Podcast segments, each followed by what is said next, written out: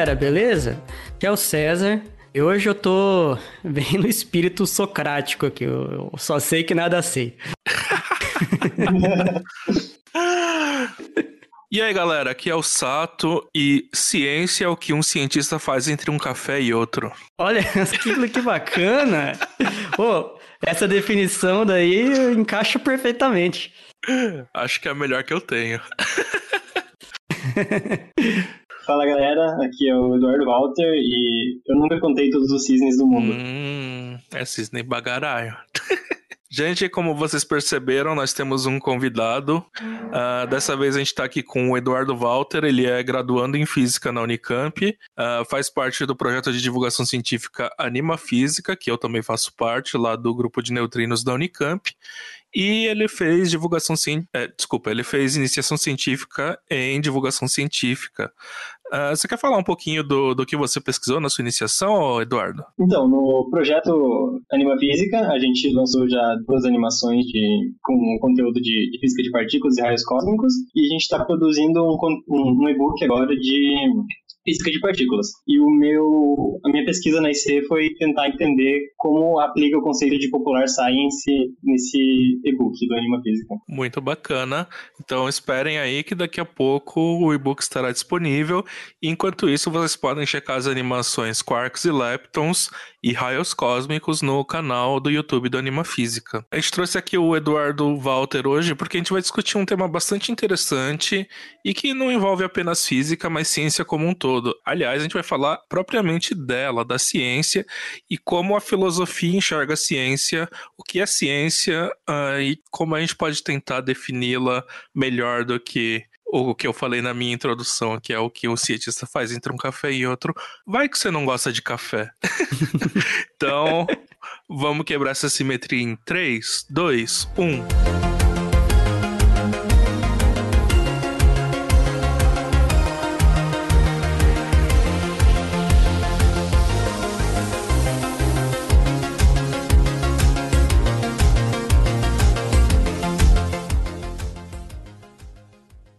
Este episódio teve apoio financeiro do Instituto Princípia. Criado em 2017 e mantido pela Fundação Instituto de Física Teórica, o centro tem por objetivo a produção e difusão de ciência, além de conectar a ciência à sociedade. O Instituto Princípio promove diversos eventos de divulgação científica que podem ser de interesse dos nossos ouvintes, como o U-Science, um projeto que mostra diferentes atuações dos cientistas brasileiros e como você pode se tornar pesquisador nesta área. Para mais informações, acesse www.institutoprincipia.org. Princípia, onde a ciência expande o mundo.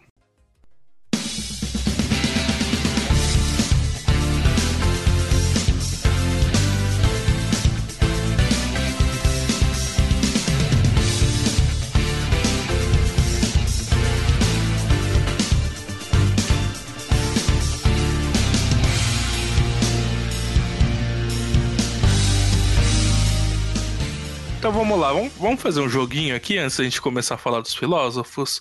Uh, César, diz para mim aí, tenta, tenta definir ciência em uma ou, um, ou duas frases. Tô louco.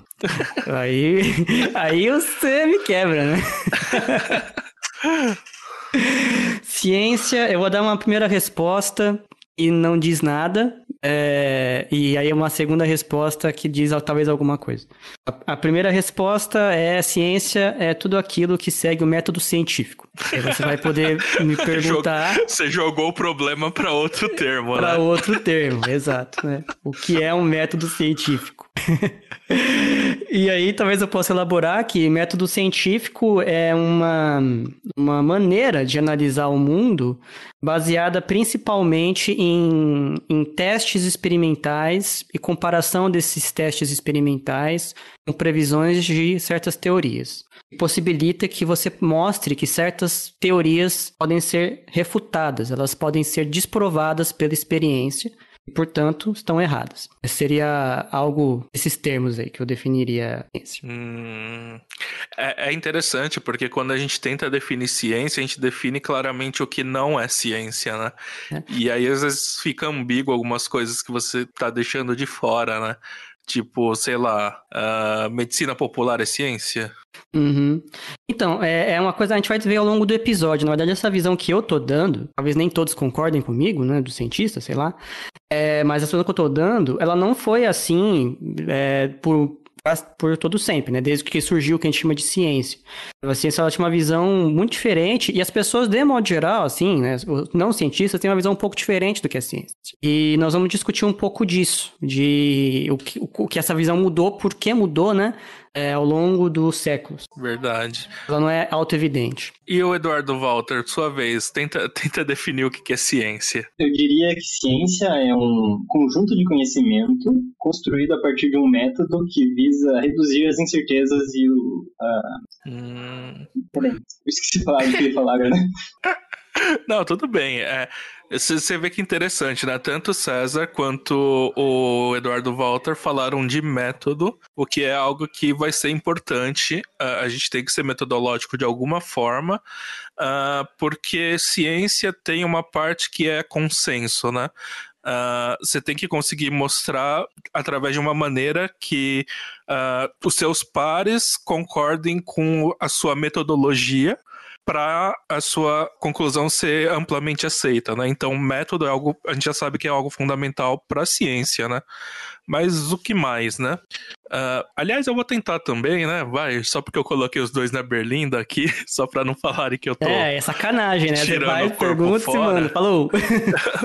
então, eu, então eu vou falar que ciência é um corpo de conhecimento construído por uma comunidade a partir de um método e de comum aceitação entre pares. E aí eu falei um monte de abobrinha aí, mas basicamente é isso, a gente precisa de um método e precisa ser um método amplamente aceito por uma comunidade. Mas. É, então você botou, você botou um, um termo que eu não tinha colocado, é a parte da, do consenso, né? A parte de existir uma comunidade de, vamos chamar de cientistas, né? E eles concordam, é, ou pelo menos eles têm né, a linguagem básica para conversar entre eles sobre o que pode ser caracterizar uma teoria como correta ou incorreta. Uhum. E eu acho que é importante quando eu coloco essa o, o conceito de comunidade científica, porque claramente eu estou falando que ciência é uma prática humana. Uh, ela tá sujeita a falhas, como qualquer outra prática humana, e assim, tem muita gente que acredita que ciência é uma verdade absoluta da vida, e assim, não dá para acreditar nisso. Ciência é sempre uma aproximação e é altamente guiado pelas pessoas que fazem, pelas, pela cultura que elas seguem e diversos outros fatores sociais, né? Não uhum. sei se uhum. vocês concordam comigo. Eu concordo. É bem, é, a gente vai, vai, debater bastante, mas eu acho que a gente podia, antes de entrar no tema em si, nos filósofos, o, o, você quer falar um pouco mais sobre você, Walter? Porque você só falou que está no quarto ano do, do, da faculdade, tem alguma outra experiência que você teve aí com te fez pensar sobre filosofia da ciência ou coisas que você achou interessante na comunicação científica, mostra como as pessoas né, têm uma misconception, né, um entendimento errado do que é ciência? Ah, eu sempre gostei muito de divulgação científica antes mesmo de entrar na graduação e consumi bastante podcasts sobre divulgação científica e canais do YouTube.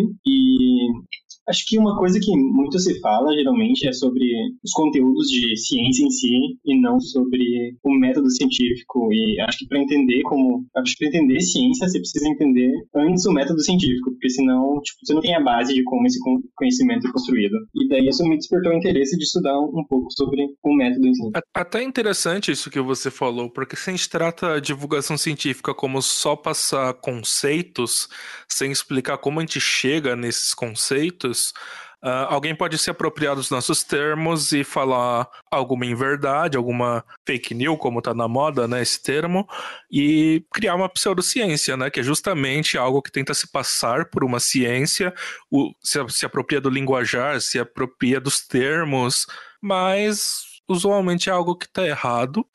Uh, muitas vezes é proposital, a pessoa tem algum interesse por trás dessa pseudociência, e muitas vezes não, a pessoa só não entende como fazer ciência de uma maneira rigorosa, né? E também passa uma imagem do cientista como uma autoridade no conhecimento e não dá ao público ferramentas para questionar e... Aliás, eu, eu, eu, Eu sinto muito isso na parte de educação da disciplina de física, né? Eu sou professor de física, e eu sinto muito de que as pessoas, os alunos, né? não terem uma noção um pouco histórica de como foi né, a ascensão de um, uma dada teoria, é, elas, elas, de modo geral, elas digamos assim, ficam menos questionadoras sobre a, a própria força da teoria. Elas simplesmente aceita ou fraquezas, né? Ela aceita aquilo que está lá como uma verdade inquestionável, né? Tipo assim, ah, já está pronta a resposta. A resposta é essa daqui. E isso atrapalha, inclusive, em pensar sobre a natureza e entender a natureza. Entender a natureza implica você questionar possíveis falhas da, das teorias. Quando a gente chega para os alunos e fala assim, olha, esse daqui tá certo, esse daqui é verdade. É, e você não fala todo o processo, né? Quais foram as críticas ao longo do tempo, como a teoria lidou com essas críticas, ela não nasceu pronta. Tinham argumentos muito fortes para não se aceitar as teorias que a gente aceita hoje lá no começo. E quando isso daí é ignorado, eu acho que você enfraquece o próprio entendimento científico do mundo, sabe? Ela fica uma coisa um pouco dogmática, que é justamente o oposto do que é ou deveria ser a ciência. Uhum.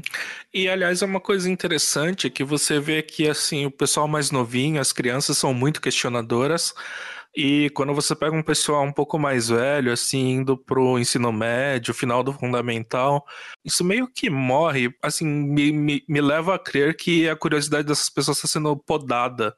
Uh, eu tenho um exemplo clássico, assim, que é quando, sei lá, uma criancinha pergunta pro pai, ah, como que a lâmpada acende? E o pai responde algo do tipo, você aperta o botão, sabe? Tipo, uhum. não é isso que ela perguntou, sabe? Ou, ou, ou coisas, o próprio Carl Sagan falava muito disso, né? Sei lá, a criança chega e pergunta por que o céu é azul? Aí o adulto, né, não quer mostrar que não sabe, e aí ele fala assim, ah, que outra cor poderia ser, sabe? Óbvio que é azul. Rosa. É, assim, é, umas coisas assim. Então, é, porque a grama é verde e tal. O, o, a, as pessoas têm muito medo de mostrarem que não sabem e querem mostrar uma certa autoridade. Isso acaba matando aos poucos a curiosidade.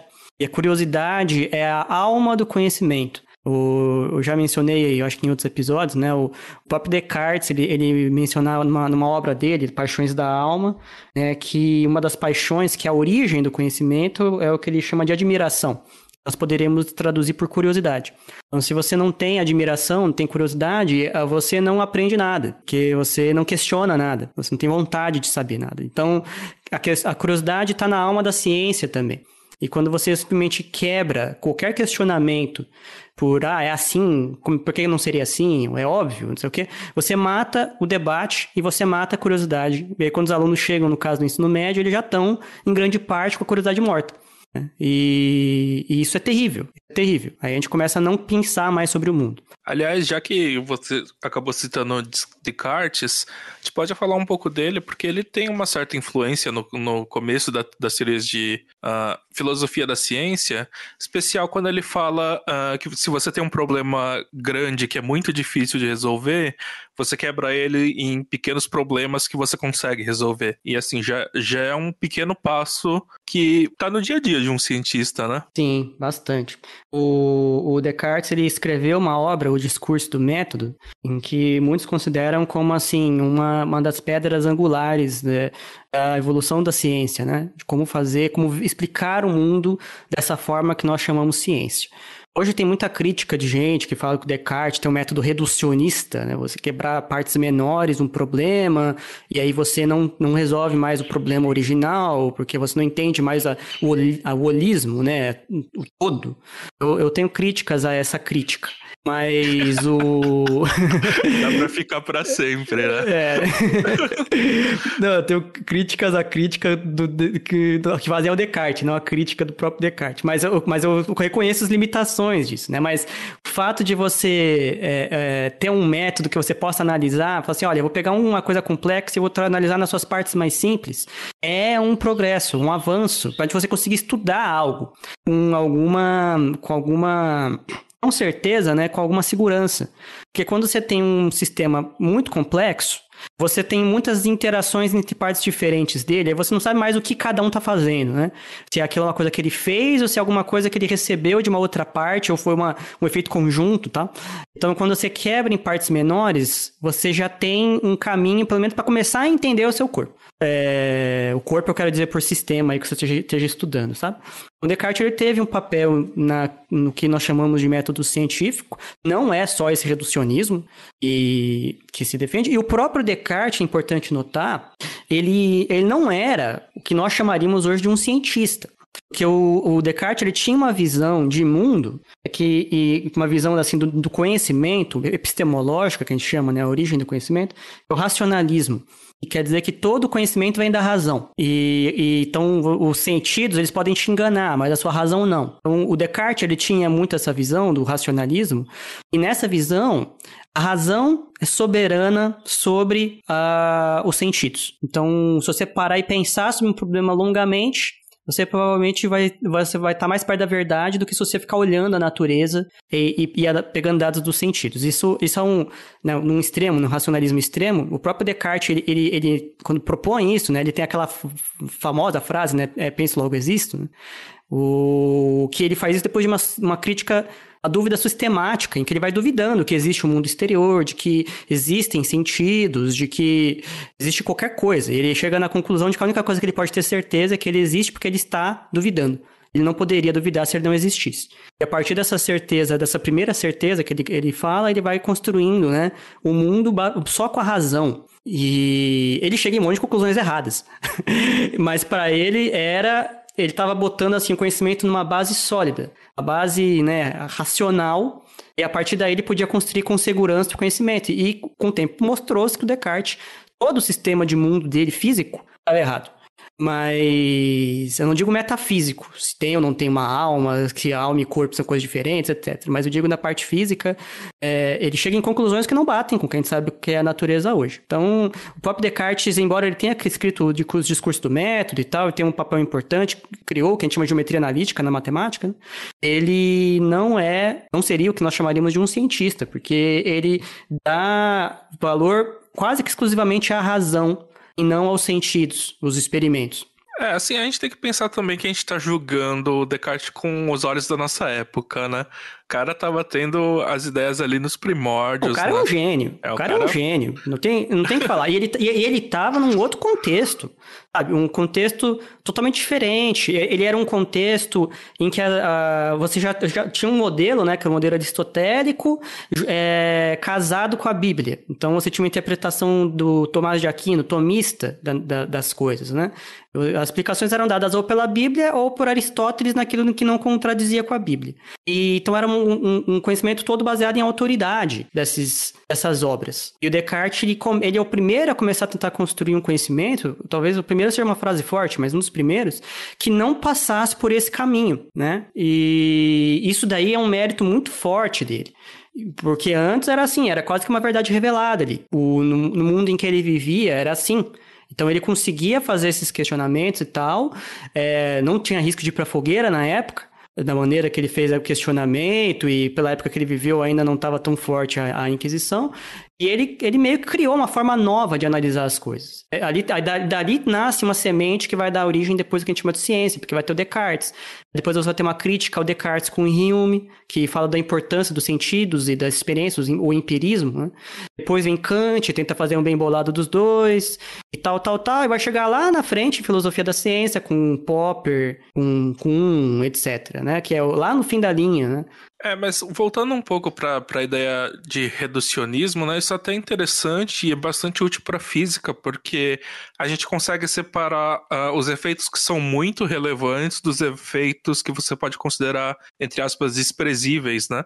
Então, no ensino da ciência a gente vê, de, de física, né, a gente vê muito, ah, considere um objeto esférico no vácuo, sem atrito, e a gente fala, não, isso não é um mundo real, mas assim, a gente está analisando o efeito mais importante. Depois se a gente quiser adicionar esses outros efeitos, a gente vai conseguir tornar o problema quão complexo quanto se queira, mas se você quer só um entendimento superficial, a gente sabe o que, o que considerar, né? E eu acho que isso é importante perceber, assim, e já ver essa influência clara até na física mesmo. Uhum. Nessa época também, se não me engano, tem bastante influência do Francis Bacon, né?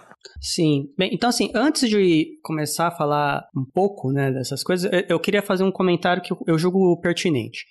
É, eu, quanto sobre a minha limitação, e creio que sobre a de todos os membros atuais aqui na nossa gravação, é, de falar desse tema. Nenhum de nós é especialista em filosofia da ciência. Então, se nós falarmos algo aqui, que algum especialista, algum que alguém estudioso de filosofia da ciência, um doutorando, doutor em filosofia da ciência, julgue que nós falamos bobagem, é muito importante que entre em contato com o Physicast e faça as devidas correções e críticas para que a gente possa depois comentar nas nossas redes sociais, tá? É, a minha frase que eu falei do só sei que nada sei foi em tom de brincadeira, mas também em tom bem verdadeiro, assim. Eu, eu, os físicos morrem de medo de falar do que não entendem. E, e, eu, eu acho que nós estamos num terreno em que nós temos um conhecimento bastante superficial aqui do tema, mesmo eu tendo, eu fiz filosofia, estudei filosofia da ciência, eu tenho uma experiência como cientista aí de, sei lá, 10, 12 anos, mas isso daí não me dá segurança para falar que eu sou especialista em filosofia da ciência, eu não sou. Então, tudo que eu falar aqui está sujeito a, a, a, críticas de qualquer um que ouvir e falar assim, ó, oh, César, não é bem assim, Sato não é bem assim, Walter não é bem Sim, assim. Sim, não, é sempre importante, a gente está sempre aberto a correções, não só nesse episódio, mas em todos, e sempre que possível a gente vai tentar corrigir de algum alguma maneira.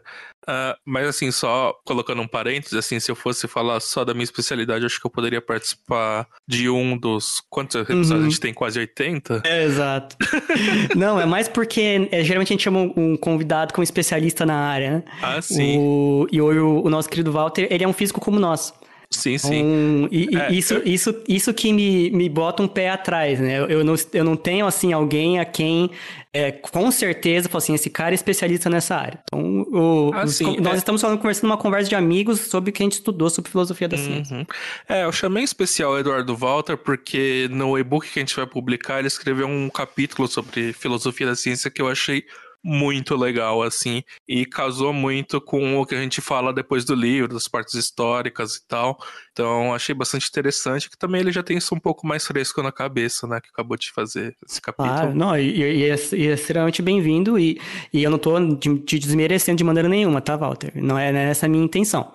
O, eu, eu só tô botando isso aqui como para que é, eu, eu, me sinta mais à vontade para falar de que assim a gente sempre pode errar mas nesse caso a gente tem uma chance talvez maior porque é, nenhum dos três é especialista em filosofia da ciência mas nós estudamos o assunto. Então acho que nós conseguimos na nível de divulgação falar bem mas se por acaso alguma coisa escapar sintam-se todos à vontade em, em entrar em contato Aliás, uh, dessa observação, eu queria fazer uma crítica à, à, formação que nós temos como cientista, né? Por que, que a gente não tem pelo menos uma disciplina na universidade falando um pouco de epistemologia ou de uhum. filosofia da ciência? A gente está usando isso implicitamente, né, no, nos laboratórios, nos, nos nossos estudos, mas seria bom a gente ter uma visão mais clara disso, né? Seria excelente. Bem, eu sou suspeito para falar, né? Porque eu, eu gosto muito e, e, e mas assim, nem todos os cientistas, o Feynman era um que não concordaria, talvez. é, mas o, eu acho que isso faz uma falta muito grande. Eu costumo dizer, assim, a matéria, eu fiz muitas disciplinas na minha graduação em física e pós-graduação, mas eu acho que de todas as disciplinas, a que mais me agregou, ou pelo menos uma que eu nunca esqueci, uma matéria assim que eu adorei, eu me sentia assim, nossa, isso daqui eu não vou esquecer, isso daqui me agregou muito. Uma matéria que eu fiz, três matérias, na verdade, que eu fiz na física, que era História da Física. E essa era uma matéria optativa, ela não estava na grade. Eu, eu fiz como uma... porque eu gostava do assunto e fui e adorei essa matéria. Não tinha na grade, pelo menos da, na época que nós éramos alunos de graduação, como matéria obrigatória, nem matéria de epistemologia, filosofia da ciência, nem da física, nem filosofia da, ci... da física, nem história da física, nem nada. Essas coisas existiam, mas elas não eram obrigatórias. Então você tinha que ir atrás por conta. Isso é muito, eu acho muito ruim. O, o, o, você chegar e formar um cientista e tudo que ele tem é a prática científica diária que ele faz, mas ele não estudou, assim, uma visão um pouco mais ampla ou externa de alguém que analisou o que é ciência em si, né? Ele tem a experiência de prática diária e, e só. Eu acho isso um pouco limitante. Eu acho que faz falta os cientistas entender bem os objetos de estudo. Você, tá, você é um cientista, suponho que você entende bem a ciência. E entender bem não é só saber como fazer no dia a dia. É você ter uma visão ampla do, da ciência e isso, a filosofia da ciência entra nessa parte. É, aliás, deixa eu perguntar pro Eduardo Walter, que ainda tá na graduação, será que isso mudou um pouco? Porque, bom, eu me formei na graduação em 2014, o César acho que um pouco antes. É, eu formei em 2012, em 2000, fim de 2011, né? É, então talvez tenha dado uma pequena alteração na ênfase disso, mas acredito que não. É, não, a gente continua sem nenhuma matéria de filosofia da ciência, história da ciência, e mesmo as matérias eletivas são, são bem raras de ter, pelo menos nesses É, na, na minha época na de graduação eu não vi nem essa de história da ciência, de história da física. Não, e na verdade, ó, ó, novamente, o, é, o, é, é optativa. Ah, você pode ou não fazer, beleza. Mas na época, hoje eu não sei como era. O currículo de física, ela, ele era extremamente engessado. Não tinha uma única matéria optativa é 100% optativa que você pudesse fazer lá no currículo de física. Você tinha alguma que a gente chamava de eletórias, é, ou que era assim, as, as, optativas ou eletivas obrigatórias, que era assim, ah, você tem que pegar duas dessas quatro matérias de experimental aqui. Aí tinha uma lista de quatro. É, tinha umas quatro matérias, vácuo e criogenia, ótica, não sei o quê. Você escolhia, das quatro, escolhia duas. E essas eram as aleatórias. Você não tinha, assim, é, uma parte do seu currículo que é qualquer matéria é, da Unicamp, ou qualquer matéria da física na Unicamp, a física incluía entre as optativas essa daí. Então, o que isso, o que isso faz? Se você quer fazer uma eletiva, pelo menos na minha época era assim, você tinha que pegar uma carga horária maior do que a recomendada no curso. E das duas, uma, ou você faz mais matérias no mesmo semestre, ou você leva mais semestres para se formar. Eu escolhi pela segunda opção. Eu fiz o meu curso em cinco anos, porque eu peguei aí, sei lá, umas 10, 12 eletivas ao longo do meu curso. E, mas eu não queria me matar todo santo semestre. Então eu mantive o normal de número de matérias, mas eu é, aumentei o tempo do curso. Foi um custo que eu tive que. Uma, uma escolha que eu fiz consciente, mas eu sabia do custo. Não, não tinha um incentivo do curso pra você fazer isso. É, era assim, você tinha que ir por sua conta e risco, de certa maneira, sabe? Então é. isso é ruim. Eu, porque não era nem que é uma eletiva que tá lá, você pode escolher de, de várias e tal. É, fazer é fazer uma eletiva. De extracurricular, né? É nem eletiva. É, é, o fazer uma matéria dessa é, é um custo, porque você vai ter que fazer mais matérias no mesmo semestre ou fazer mais anos de curso.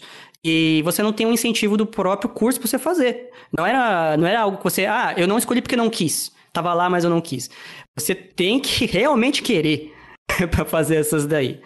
É, então, eu também, eu me formei em quatro anos e meio e eu pegava algumas matérias na matemática que eu considerava importantes para minha formação como teórico, mas era carga a mais para mim que não, assim, entre aspas, não rendia mais nada, né? Assim, nem crédito para me formar, né? Mas eu Sim. achei ainda que valeu muito a pena. Ah, é assim, é por exemplo, ótimo. eu fiz geometria moderna, que é algo que a gente não vê, e se você vai estudar relatividade depois, você precisa ter uma visão não euclidiana das coisas, né? Uhum. Mas voltando é, pro nosso é, tempo. Então, voltando pro, pro Bacon, né? Que a gente tinha comentado. Você pode falar um pouquinho dele? Talvez o Eduardo Walter? mais ou menos contemporaneamente ali ao Descartes, e tinha o, o, filósofo Francis Bacon, que ele tinha essa ideia mais empirista da, da ciência que estava nascendo, do método científico. E ele vai dizer que a ciência tem que ser feita baseada em experimentos. Não adianta você ter uma teoria bonita, lógica, mas se ela não funciona no mundo real. Então, essas ideias empiristas do Bacon, aliada, aliadas ao, ao que o Descartes estava pensando, vai ser um dos primeiros métodos científicos que a gente vê surgindo, que é o, o método científico que muitas vezes a gente aprende na escola, no ensino médio, como um, um método bem algoritmo, algorítmico de, de se fazer ciência. O, assim, a, a, visão do Bacon é uma visão popular do que as pessoas têm de ciência hoje, sabe? Uma visão, assim, de que a ciência prova as coisas, né? Cientificamente provado, e, e, e é uma visão que a gente vai discutir um pouco a, a, agora, que é da ciência como uma construção que vai ficando cada vez maior. Não só ser uma espécie de prédio, você vai crescendo esse prédio conforme você vai botando tijolos Então a, a ciência é vista como um acúmulo de conhecimentos. E e isso daí, a gente vai ver que tem os filósofos mais pro século XX e adotam uma visão um pouco diferente. Então, só para comentar primeiro a questão do, da época. Olha só que coincidência, talvez. Descartes, 1596, 1650. Francis Bacon, 1561, 1626. E Galileu Galilei, 1564 a 1642. Então eles todos vivem na mesma época. O... Eles são contemporâneos uns dos outros. O, o, o, Bacon ele é um pouquinho mais antigo, né? Mas ele viveu na mesma época ali que, que os demais. E esses três eles têm um papel importante no que a gente chama de ciência hoje, né? Então o Bacon qual que é a visão do Bacon, grosso modo, né? Ele escreve um livro chamado é, Novum Organon, se eu não me engano, é, que é. Ele descreve uma maneira de você analisar o mundo em que a experiência é muito importante, que nem o Walter falou, né? E você saberia se as coisas são verdadeiras ou não por essa visão, usando um método que a gente chama de método indutivo. Então, o que é um método indutivo? Você pegar em lógica. O método indutivo é o seguinte: é você pegar vários casos particulares, você generalizar com eles uma lei geral. Tá? Então, você pega assim, por exemplo, você tem uma, um, uma afirmação que é todos os cisnes são brancos. Essa é a sua teoria. Aí, como que você chega, chegaria nessa conclusão? Você teria que ver, ah, tem esse cisne branco aqui, tem esse cisne branco aqui, tem esse cisne branco aqui. Você pega vários casos particulares de cisnes, você vê que todos são brancos, e aí você generaliza isso, né? Pega um caso particular para um geral, que é todos os cisnes são brancos. Esse é o método indutivo. E a gente usa ele o tempo todo, conscientemente ou não. Ninguém duvida que o sol vai nascer amanhã, né? Por quê? O sol nasceu hoje, ele nasceu ontem, ele nasceu antes de ontem, ele nasceu tal. Então lá pelas tantas a gente já, lá atrás a gente já fez, ó, o sol vai nascer amanhã. Baseado em quê? Normalmente, assim, a gente pode pensar, né, nas teorias científicas que dão vazão a isso, mas lá atrás era basicamente porque o sol sempre nasceu. Todos, todos os casos que eu vi aconteceu então você pega esse caso particular para uma lei geral. Então, quando você tem uma visão é, indutivista, né, você pega essas situações e generaliza, você tem uma espécie de acúmulo de conhecimento. Ah, para cada caso novo, você vai acumulando conhecimento que fortalece né, a sua crença naquela lei. E tudo que a ciência faz é acumular esses conhecimentos cada vez mais e mais e mais. Essa, essa é a visão do Bacon e a visão que persistia de como funciona a ciência, mais ou menos até o começo do século XX, de que a ciência ela está sempre crescendo, tá? E, e, e digamos assim, é como se o que nós temos hoje fosse uma continuação do que Aristóteles propôs há 2.400 anos atrás. Então, lá no começo, né? Começa lá as visões de como explicar o mundo natural. O, nessa visão de Bacon, que nós temos hoje uma espécie de continuação, né? Acúmulo, acumulou, acumulou, acumulou, e que nós temos hoje uma grande continuação do que tinha lá atrás por Aristóteles. Tá? Essa é a, é, o, é a visão indutivista de Bacon, e que dá valor, muito valor, à parte é, experimental. Coisa que a gente viu, Descartes, por exemplo, não era assim. Descartes era o extremo oposto. O, ele achava que a razão era a única fonte de confiança sobre o mundo. Alguém quer complementar? Não, não, acho bastante legal que você citou também o Galileu, né? Por muitos conhecido como o pai da física, né? Um dos primeiros físicos, né?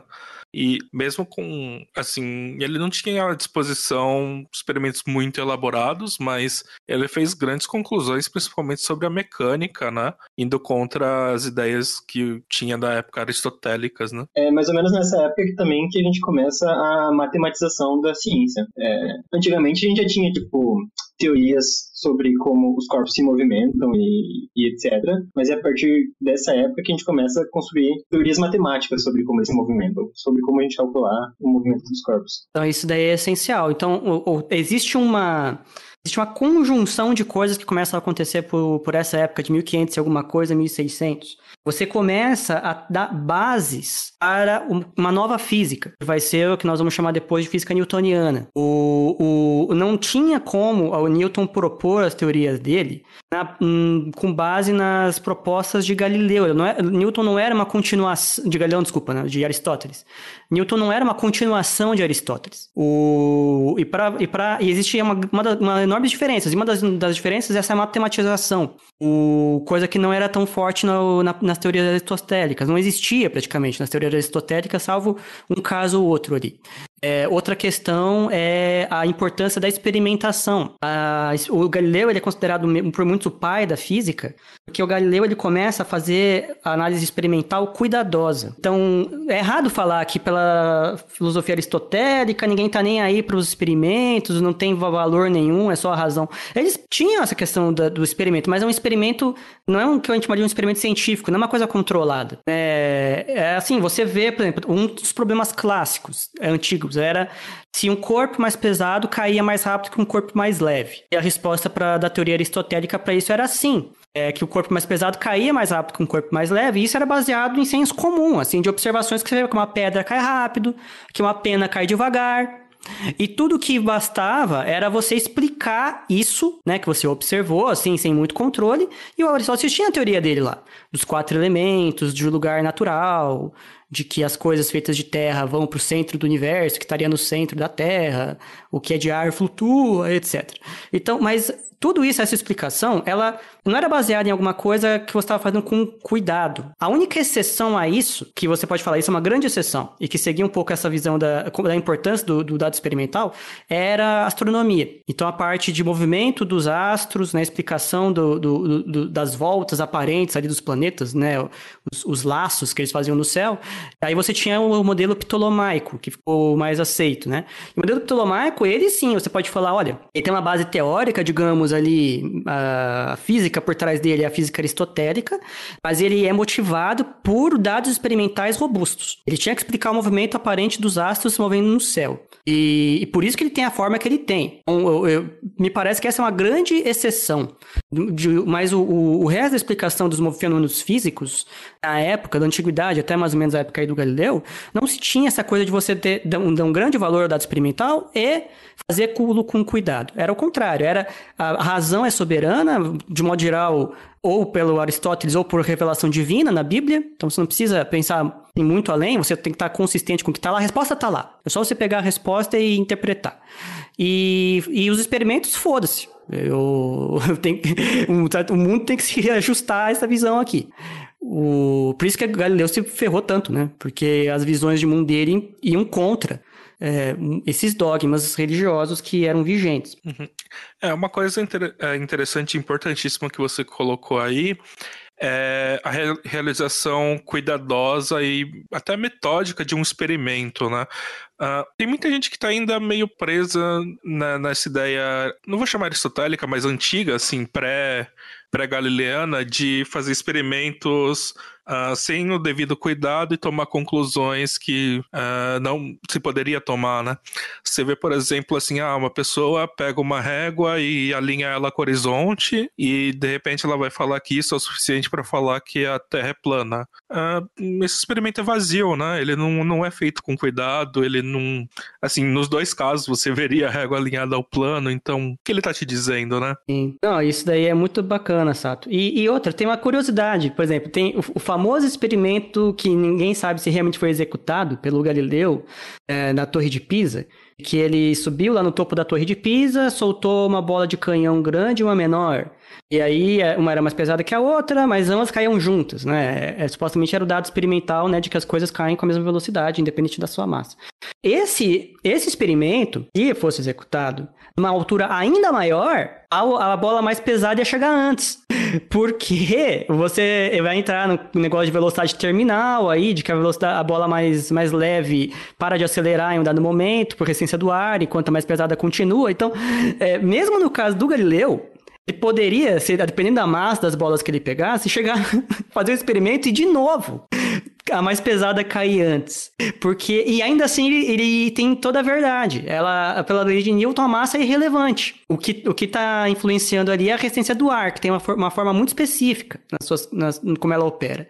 Então, mesmo um experimento como esse, poderia estar tá certa a teoria e o experimento apontar o contrário, aparentemente. Então, a, a, você às vezes fazer um experimento tem que ser muito cuidadoso e entender que tem muitas sutilezas para você chegar numa certa conclusão, assim, com alguma, alguma certeza.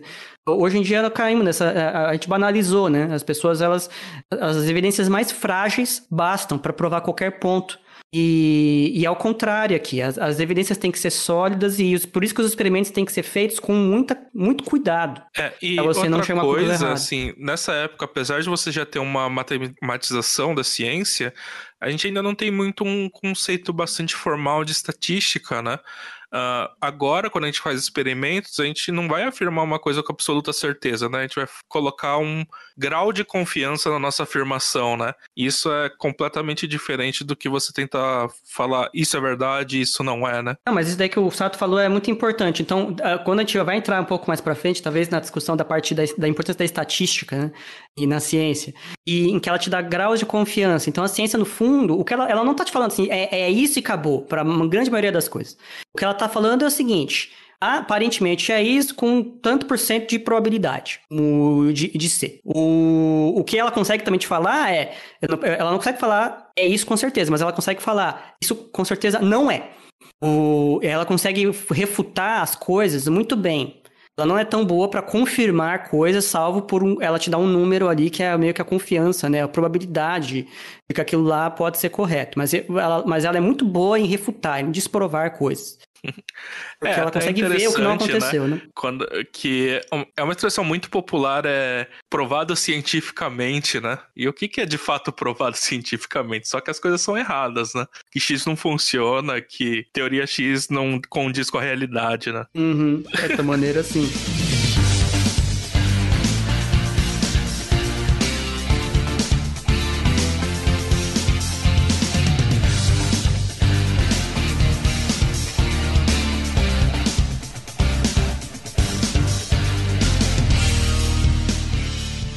Então, assim, vamos, vamos pela escadinha, né? A gente tinha o Bacon. Um, o Bacon, que foi conviveu na mesma época, mais ou menos, do Galileu e, e do Descartes, ele propõe que a, o que nós chamamos de ciência tem que ser algo indutivo, né? Você observar casos particulares e generalizar. E, portanto, ela é algo confirmatório, certo? Você vê casos particulares confirmando a sua teoria. A sua teoria é verdadeira porque você olhou um monte de casos e eles foram confirmados todas as vezes. Então, portanto, isso é verdadeiro. Essa, é, essa é a visão do Bacon e é isso que as pessoas costumam dizer às vezes por provado cientificamente, né? É, por que, que o sol vai nascer amanhã? Porque foi provado cientificamente. Provado cientificamente cacete. Ele, o, o, porque o Sol sempre nasceu, a gente, depois a gente criou uma teoria de gravitação que mostra, olha, é esperado que continue e tal. Mas assim, uh, não tinha nada além da própria indução o, que o Sol que o Sol vai operar dessa maneira. Quem garante, às vezes, sei lá, que vai bater um cometa mudar a órbita da Terra, que a lei de gravitação de Newton ou Einstein é dependente do tempo, vai saber. E, e pode ser que ela mude a forma dela com o tempo, a gente não sabe disso ainda, porque ela muda muito devagar, e aí amanhã a órbita da Terra muda por causa dessa caralha. Não dá para saber. É, é, você acredita Violento. que. É, eu tô, eu tô botando aqui. É, eu tô. É, tipo, aquela, aquela programa da Casa de Família, né? então, assim, você tem um grau de incerteza. Não é provado, mas é altamente provável. Uhum. Nós não temos, é, assim, não, é, não temos evidências em contrário. Vamos botar dessa forma. Ah, pode ser, quem sabe. Mas a gente não tem evidência em contrário, então é, pra quê? Até onde a gente sabe, vai. Mas. É, mas você vai saber, vai ter uma coisa que a gente não sabe aí na natureza, uhum. né? É, então tínhamos aí o bacon. Aí quando chega no século 20, então perto de 300 anos, 400 anos depois do, do bacon, é, começo lá, 1900 e, e, pouco, começam a surgir as primeiras, primeiras rachaduras nessa visão, particularmente por causa de um evento muito importante. Então, Bacon, ele talvez não seja tanta coincidência, mas ele surge nessa época em que está tendo uma mudança de visão entre a, a, física aristotélica, a ciência aristotélica, e aquela que vai vir depois a ser a física ou ciência newtoniana. Então, a física newtoniana é muito diferente da física aristotélica. Mas a física newtoniana, como ela tinha esse caráter muito forte, matemático, de fazer previsões específicas, sabe, numéricas, né? não é falar que um corpo cai mais rápido que o outro, ela fala assim, eles caem iguais e cai com essa aceleração, sabe? Se não cair com essa, tá errado. É, é, é mais ou menos é nesse, nesse nível de rigor. Mostrar que o porquê das marés, e mostrar que assim, a física que opera na Terra é a mesma da que opera fora da Terra, né? Pela física aristotélica, não. Você tinha uma física sublunar, quatro elementos, e você tinha uma física supralunar, além da, da órbita da Lua, em que as coisas eram feitas de éter, essas coisas feitas de éter, que são os planetas, é, giram em círculos, que é a forma perfeita, etc. Então tinha uma, uma simetria, né? Entre a física que seria do mundo perfeito dos astros e a morada dos deuses, para Aristóteles, e abaixo da Lua. Então, para Newton, não, é tudo, tudo a mesma física. E, então, assim, tem essa transição e Newton ele convence a galera num nível inacreditável, porque ele consegue coisas inacreditáveis. Ele começa a fazer previsões que aparentemente coisas que não tinham nada a ver umas com as outras e ele começa a explicar todas elas no mesmo, é, com, digamos, ferramental conceitual e teórico, né? A queda da maçã tem a mesma explicação que a órbita da Lua. O, ele consegue explicar as marés da Terra, assim como ele consegue encontrar novos planetas. Saturno e Urano, o, o, desculpa, Urano e Netuno, não eram planetas conhecidos à época de Newton. Eram, eles foram descobertos em parte por previsões da teoria de Newton. Tinha uma órbita um pouco diferente da que você observava de Saturno, do que era previsto é, teoricamente. E fala assim, poxa, ou a teoria de Newton está errada, ou pode ter um outro objeto aí que está afetando a órbita de Saturno, porque tem uma massa atraindo aquela massa lá. Foi-se para esse segundo caminho e encontraram Urano. Sabe? É, é, algo de outro, de outro planeta as coisas que esse, que esse cara fez. Esse cara devia ser um alienígena fantasiado de humano, o, o Newton. Foi impressionante as conquistas da teoria de Newton. Então, quando chega no começo do século XX, a teoria de Newton, ela é, assim, completamente soberana. Não é errado falar que a, a, física mecânica aí do Newton, junto com as suas contrapartes ali da termodinâmica e tal, elas praticamente soberanas, salvo com alguma, alguma tensão entre Newton e Maxwell, no né, eletromagnetismo. Mas assim, ela era totalmente aceita. Então, quando acontece a transição, que aparece o Einstein e companhia, e mostra que Newton tá errado, você começa a ter uma coisa assim, tá, se eu tinha por 300 anos, 200 e tantos anos, certeza que Newton estava certo, e Newton revelou-se errado, talvez a ciência não seja, essa visão que a gente tem de ciência como algo que é um acúmulo indutivo, etc., talvez não seja 100% verdade, né? Porque eu, eu, eu tava no fundo, eu tava justificando, ó, Newton tá certo porque tem, toda hora tá dando certo, dando certo, dando certo, dando certo, isso é indutivismo, né? E aparentemente não foi isso que aconteceu com, com a teoria do Einstein. O, a teoria do Einstein quebrou tudo aquilo que se entendia por Newton. E aí surge o Popper. O Popper ele era um, um filósofo austríaco, se não me engano, e ele, ele viveu aí perto do a época que ele foi produtivo, assim, no começo da carreira dele, lá para começo do século 1920, 1930, enfim, somente 1919, 1920, depois da Primeira Guerra Mundial. E aí eu queria, eu queria citar nominalmente, se vocês me permitem, o texto que o Popper, é, ele explica um pouco essa filosofia dele, que ficou, ficou conhecida como falsia, falcianismo, falciacionismo, sei lá é que se pronuncia, Refutabilidade do, da Teoria do Popper. É um livro chamado é, Conjecturas e Refutações. Nesse livro ele explica um pouco a visão dele. E o Popper, ele, ele fala assim, eu vou só pegar partes do trecho porque, do, do capítulo, porque o capítulo é grande, tá? É... Aí fala assim, ó, quando eu recebi a lista de participantes desse curso, ele foi dar uma palestra. Isso aqui é uma palestra que ele, que ele, que ele deu e ele botou no livro, né? Quando recebi a lista de participantes do curso, percebi que tinha sido convidado a me dirigir a colegas filósofos. Imaginei depois de alguma hesitação, os senhores prefeririam que falasse sobre os problemas que mais me, interessam e desenvolvimentos com que estou familiarizado. Decidi, portanto, fazer algo que jamais tinha feito antes. Um relato de meu trabalho no campo da filosofia da ciência desde o outono de 19, quando comecei a lutar com o seguinte problema: quando pode uma teoria ser classificada como científica? Ou existe um critério para classificar uma teoria como científica? Então, o problema que o Popper estava lidando não era se a teoria é verdade, se a ciência é verdadeira ou não, e sim o que pode ser entendido por ciência e o que não é ciência. Isso é uma distinção bem forte nós assumimos que ciência é verdade, o que não é ciência não é. Mas o Popper, ele, ele já deixa claro aqui que, para ele, não é o problema de ser verdadeiro ou não a teoria. O problema é se a teoria é científica ou não é. Newton é uma teoria, é uma teoria científica, embora não seja verdadeira. Hoje nós sabemos, certo? E aí e ele faz isso no parágrafo seguinte. Naquela época eu não estava preocupado com questões quando é verdadeira uma teoria ou quando é aceitável uma teoria, mas na, trazer uma distinção entre ciência e pseudociência pois sabia muito bem que ciência frequentemente comete erros, ao passo que pseudociência pode encontrar acidentalmente a verdade.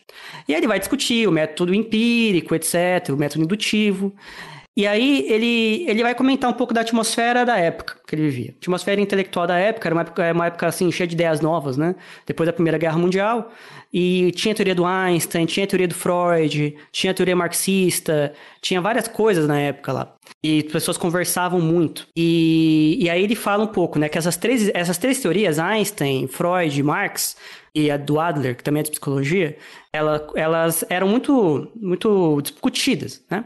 Mas ele falava assim, olha, eu acho, ele, ele com o tempo ele começou a achar que tinha uma coisa estranha entre uma diferença, que ele não sabia qual era, entre as teorias do Einstein e as demais teorias do Marx, Freud e Adler.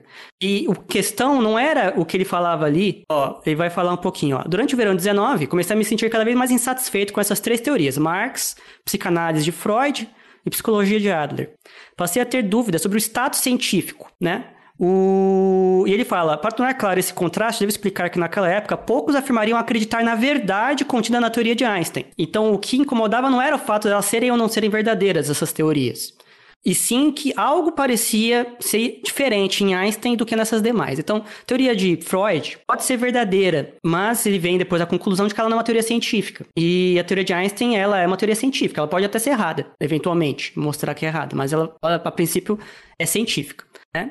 E aí ele, ele começa a entrar no, na conclusão final dele ali. Ele fala assim: ó, percebi que meus amigos admiradores de Marx, Freud e Adler impressionavam-se com uma série de pontos comuns às três teorias, e sobretudo a sua aparente capacidade de explicação. Essas teorias podiam explicar praticamente tudo em seus respectivos cantos, campos de estudo. Uma vez abertos os olhos, podiam-se ver exemplos confirmadores em toda parte. O mundo estava repleto de verificações da teoria, fecha aspas. Então, ele começou a ver que o que as pessoas apontavam é o método indutivo, né? É, olha, é verdadeira porque funciona. Que explica isso, explica aquilo, explica aquilo outro ali. E ele, ele começou a ver assim, a, a força dessas teorias era era a sua capacidade de ser confirmadas. E isso que começou, ele começou a achar um pouco estranho, né? Ele falou assim, ó, o que queria dizer, suas observações anteriores podiam, como é que é? Ó, o que, o que confirmava cada observação? Simplesmente o fato de que cada caso podia ser examinado à luz da teoria. Isso aí é falar palavras do, do Popper, tá? Não minhas. Refleti, contudo, que isso significava muito pouco, pois todo e qualquer caso concebível pode ser examinado à luz da teoria de Freud e de Adler, no caso de comportamento humano, né? Aí ele, ele fala daqui, ó, não consegui imaginar qualquer tipo de comportamento humano que ambas as teorias fossem incapazes de explicar. É precisamente esse fato, elas sempre serviam e eram sempre confirmadas, que constituía o fato mais, mais forte, argumento mais forte a seu favor. Mas essa força era, na verdade, uma fraqueza. Com Einstein era diferente. Einstein aí ele dá a explicação da curvatura da luz do, quando passa por objetos pesados, né? Pelo Sol, por exemplo. Ele fala, ó, você tem, ela tem que curvar e dessa forma. E se não curvar, a teoria tá errada.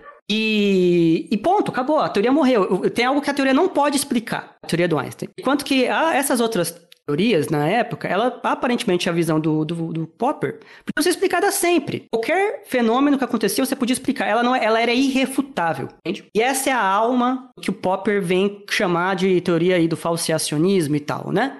É. Ó, se a observação mostrar que o, prefeito, o efeito previsto definitivamente não ocorreu, a teoria é refutada. Ela é incompatível com certos resultados.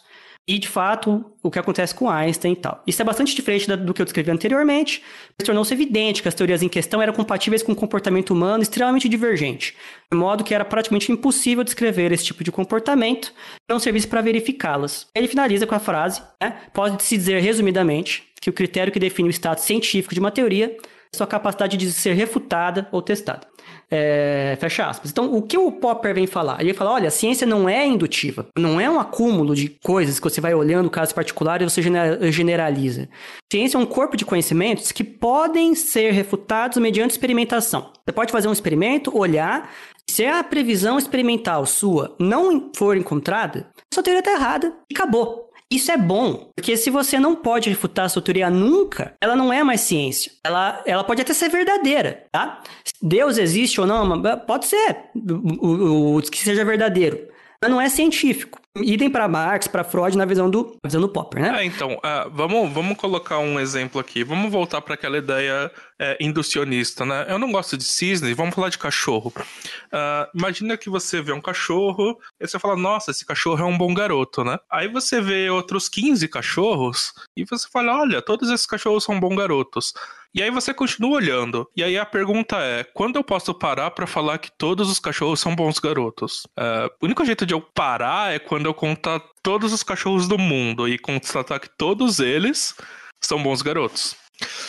Tá, mas ainda assim você não consegue afirmar que todos os cachorros são bons garotos. Você consegue afirmar naquele instante de tempo. Vai que nasce um depois que não é um bom garoto. Sei lá, um pincher.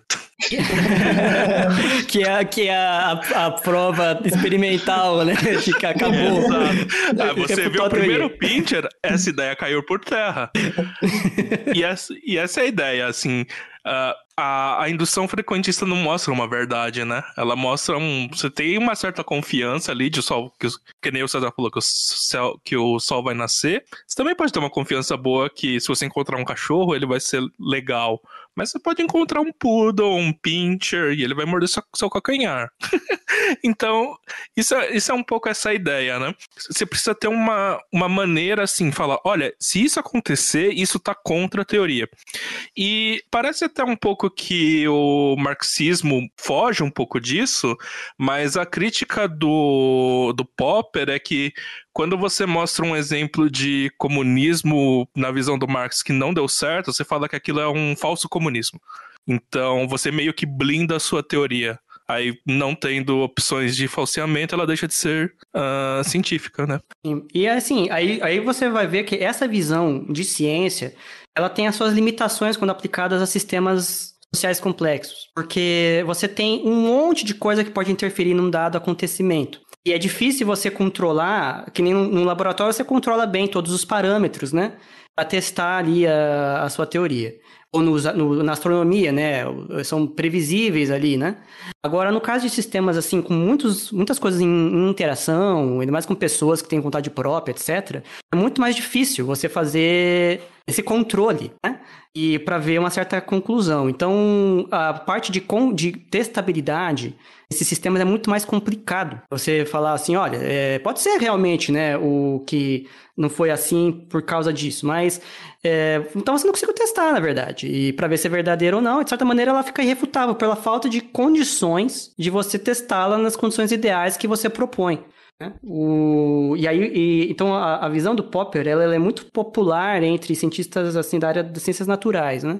Mas ela não é muito útil na parte das ciências humanas, que tem muito mais dificuldade em fazer essa questão de fazer uma, um teste controlado para que tenha uma possibilidade de refutação. Dá para fazer, mas com alguma limitação. E é até interessante que algumas ciências ganham um pouco mais de destaque na visão do Popper do que numa visão puramente frequentista. Porque uh, se você pega aquela, aquele método totalmente algorítmico, né? Uh, ele vai falar que você tem que fazer o experimento várias vezes, talvez por pessoas diferentes fazendo. A gente pode pegar um exemplo, por exemplo, cosmologia. Cosmologia vai falar que o universo surgiu a partir do Big Bang. Tá, eu não consigo repetir esse experimento. Hum, uhum. Como que eu vou fazer isso? Ah, você tem problema. E... Você tem um problema. É, eu tenho um problema. Não consigo induzir é, essa afirmação. Mas aí você pega na visão de Popper, o Popper fala, tá, mas tem. É, ela é falseável? E sim, ela é falseável. Se a gente pega a teoria do Big Bang, ela tem altas consequências que a gente pode medir, e se alguma cair fora, o modelo do Big Bang perde credibilidade. Então é interessante ver isso, né? É, mudar o paradigma de ciência uh, muda a força que essa ciência tem como rigorosa ou não. Quer falar alguma coisa, Walter? É interessante ver como...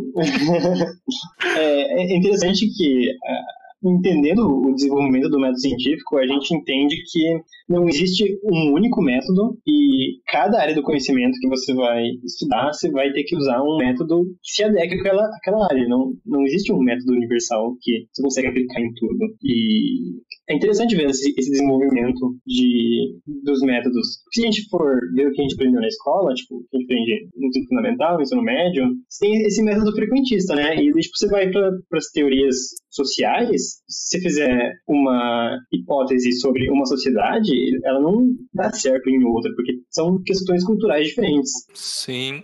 É, inclusive, é, as ciências é, humanas, em geral, usualmente usam métodos mais uh, qualitativos do que quantitativos, né? Que é uma maneira de você fugir dessa visão frequentista. Que faz sentido, né? Uh, imagina que você está estudando, sei lá, a economia do Brasil. Só tem um Brasil, né? Como que você vai fazer uma, um experimento aí controlado e com muitas repetições? Não dá. O sistema é complicadíssimo. Mesmo se você observar o Brasil várias vezes, só por você estar observando em tempos diferentes, você está vendo coisas diferentes. Então, não vale muito a pena para várias ciências essa visão frequentista, né? É difícil de, de aplicar, né? na prática. É, e agora com, alguém que... com hum, as ideias do, do Popper, o que você antes tinha um, um, método indutivo, que a partir de várias observações você induz uma teoria, você vai ter um método hipotético dedutivo. Você tem uma hipótese, e a partir dessa hipótese você deduz consequências. Se você não é capaz de encontrar essas consequências, você testa e elas não dão certo, sua hipótese está errada. Exato. Então ele muda da, a ciência da visão de uma coisa indutiva, de acúmulo de, de observações que confirmam, a dedutiva. E você pode refutar coisas, mas você não consegue provar coisas. Para mim foi um grande choque quando vi isso a primeira vez, quando ele falava, por exemplo, que a matemática não era uma coisa científica. Porque a matemática, tipo, você não tem um experimento, a princípio, que possa desprovar o teorema de Pitágoras. O de Pitágoras é uma dedução lógica, né? Tem os seus axiomas e você chega na sua conclusão. Se tem alguma coisa no mundo que não segue o teorema de Pitágoras, não quer dizer que ele está errado, quer dizer que o mundo não está seguindo esses axiomas, certo? Então, o, a matemática é um pouco separada ali da, da, da ciência e da física e, e ela é ela prova coisas mesmo, né? Mas é justamente por provar coisas mesmo, não ser refutável, a matemática ela é, ela não é ciência, embora ela seja verdadeira. Nós acreditamos. Bom, não é né? ciência né? na visão do Popper, né? Na, é, na visão do Popper, tô pegando tudo na visão do Popper. É, é, e eu, tô, eu tendo a concordar na parte da matemática, né, com isso, de que ela não é ciência porque ela não é refutável. Você não tem como desprovar teorema nenhum em matemática com base em experimentos. Porque todos os teoremas matemáticos não estão fazendo referência necessária ao mundo físico. Eles são consequências lógicas de certos axiomas, então eles são verdadeiros. O, se o mundo físico não verifica isso, é porque o mundo físico não satisfaz esses axiomas. É, então, eu, eu tenho uma visão assim mais abrangente de ciência, eu acabo colocando a matemática como ciência porque você tem toda um, uma metodologia, né, para trabalhar com axiomas até você chegar nos teoremas e lemas, etc. E você está colocando muito claramente quais são as condições para valer mesmo que seja num mundo hipotético, esses teoremas, né? Então eu, eu considero que a matemática é uma criadora de modelos, né? E é, é, é, ciência de fazer modelos, né? Então, assim, quando você vai aplicar ou não, depende da sua, é, do seu entendimento. É um, pouco, né? é um pouco sutil, né? Vamos, uhum. filosofia de bar aqui, né? É, sim, sim. o... Porque, de fato, né? Assim, eu, eu, hoje eu tenho essa visão de que a matemática ela segue um método axiomático é, dedutivo, né? Os axiomas, você chega em conclusões, essas conclusões não são passíveis de serem questionadas com base em experimentos, porque a matemática não está fazendo referência à, à experimentação, aos sentidos. É, embora você, você possa mostrar que é errado se você mostrar uma falha na sua dedução ali, né? Na, na, na demonstração do teorema. O, então, assim, vamos supor, caso de relatividade geral de Newton usa, a teoria de Newton usava Euclides, né, geometria euclidiana. E com Einstein nós começamos a geometrias não euclidianas. A geometria não euclidiana, ela se viabiliza porque ela nega um dos axiomas do Euclides, o quinto axioma, se não me engano, da reta, das retas paralelas. É... Ah, então mostramos aqui no universo que está acontecendo geometria não euclidiana. Isso desprovou os teoremas de, de Euclides? É... No meu entender, não. Os, todos os termos de Euclides continuam sendo válidos. Mas isso não é uma questão o... de validade? Por exemplo, mecânica newtoniana se mostrou falsa? Não, ela se mostrou válida num domínio menor. Hum, eu não vejo isso. Para mim, a, meu, a, mecânica newtoniana ela tá fazendo previsões sobre o mundo. E enquanto os teoremas de Euclides não. Ela tem conceitos primitivos de reta, ponto, etc. E, e relações entre eles. E só. Porque assim, vamos, vamos pegar outro exemplo na física. Uh, a teoria da mecânica quântica ela foi criada axiomaticamente. Uh, se você achar um experimento que vai contra a mecânica quântica, você está falando que um dos axiomas está errado. Você, tá, você não está desprovando o um modelo quântico, está falando que ele não, não se aplica ao mundo real. Quando você. Essa, essa visão, visão axiomática do, da, da mecânica quântica me parece uma visão a posteriori, sabe? Você já viu tudo que deu certo, você está tentando botar em bases matemáticas aquilo. É... Mas, assim, a, a mecânica mecânica quântica surge como outras. Assim, ela faz postulados e consequências desses postulados. E verificou-se lá e tal, então ela, ela aparentemente escapou esses testes. Se amanhã uh, tem um experimento que mostra que ela não funciona, ela vai estar errada. E essa matematização, é, ela, ela é tão abstrata quanto a matematização euclidiana, no meu entender. Se você quer ver como uma formulação matemática, é, ela não vai estar errada nunca. O... Agora, se você quiser ver como assim, olha, é, por exemplo, Newton usa um monte de estruturas matemáticas e a teoria de Newton está errada. Então, mas nenhuma dessas estruturas matemáticas são equivocadas. Nem euclidiana, nem a coisa de espaços, sei lá o que lá, o espaço de fases e não sei o que lá. Nenhuma dessas coisas são, são erradas. São ferramentas que foram usadas para uma visão de mundo que se verificou equivocada. As ferramentas continuam válidas. Sim. Então, é, também então, entender assim, é, uh... é, como, é como se fosse falar que uma chave de fenda está errada. O... Entende? É, não, não, não, me parece fazer sentido. Vão tacar tomate na gente. Não, vão. Não, mas eu não tô. Eu, eu, eu assim, agora veio o pecado que eu falei. Matemáticos. Eu não tô querendo dizer que a matemática é só uma ferramenta da física, pelo amor de Deus, tá? Ao contrário. Mas dentro da física ela é uma ferramenta. Ó, oh, não tô dizendo isso, só tô dizendo isso. Gente, eu, eu vou ser odiado agora. Não, eu acho ela muito mais poderosa que a física, inclusive. Mas não adianta, já fudeu, né? Quanto mais eu falo, mais eu pioro. É, tá não, é, mas tem sempre essas discussões. Uh, eu acho que eu sou um pouco mais anarquista nesse sentido, porque, na minha visão de mundo, nenhuma teoria científica é correta no sentido verdadeiro e absoluto. Ela é uma aproximação do mundo. É quanto melhor a aproximação, mais a gente confia nela. Mas todas estão erradas. Assim, ah, e, a teoria newtoniana aproxima o mundo, mas não aproxima tão bem quanto a teoria de Einstein. Mas assim, eu, eu vejo essa questão de que não tem muita relação no mundo. Pega a própria geometria euclidiana, sabe? Você tem, por exemplo, lá é, a parte de cálculo de áreas, de volume, etc, tá? É, você pode, em três dimensões, áreas em duas, eu posso generalizar para quatro, cinco dimensões, correto? E eu posso começar a calcular volume de um hipercubo, de um hiperesfera e não sei o quê. Mas não existem hipercubos e hiperesferas no nosso mundo, porque o nosso mundo é tridimensional. Cordistas então, saíram da conversa. Cordistas saíram da conversa, nem, nem podem entrar. Não passou pela possibilidade. É. Assumindo que né, o nosso universo tá vou mostrar ótimo, né? mas, mesmo, mas mesmo que seja 11 dimensional o nosso mundo, eu posso fazer em 20, em 30, em quaisquer dimensões. Uhum. E não, não bate com o que o mundo é de verdade. Então, nesses casos, é, eu tô fazendo uma teoria, desde o começo, ela só, ela só mudou um parâmetro, né? Número de dimensões. Mas esse parâmetro mudou se ela tenta descrever algo no mundo ou não. Uhum. A teoria de fundo não mudou. Os axiomas de fundo não mudaram. Logo, aparentemente esses axiomas não fazem referência ao mundo, elas fazem referência. Pra mim, essa é uma escolha de uma coisa. constante, assim como se eu escolher uma constante de gravitação universal diferente, a teoria de Newton vai estar errada. Ela vai hum, criar outras teorias. Hum, hum, aí eu acho que não, hein? Por quê? Não, a teoria de Newton, a constante de Newton foi, foi você mediu em laboratório, né? Ela tem relação com. Ah, eu medi o número de dimensões no espaço. Certo. hum, não sei. Você tá me dando um nó na cabeça agora. Adoro. Complicado. Acho que a gente vai volta para nossa pauta, senão Voltar a gente pra vai... pauta. Não, mas se for, for, filosofar, eu tenho que pegar uma cerveja e a gente ficar tarde conversando. Não, é isso. Aproveita aí esse dia para chamar seu amigo nerd e discutir isso com ele. Matemática é uma ciência? Uhum.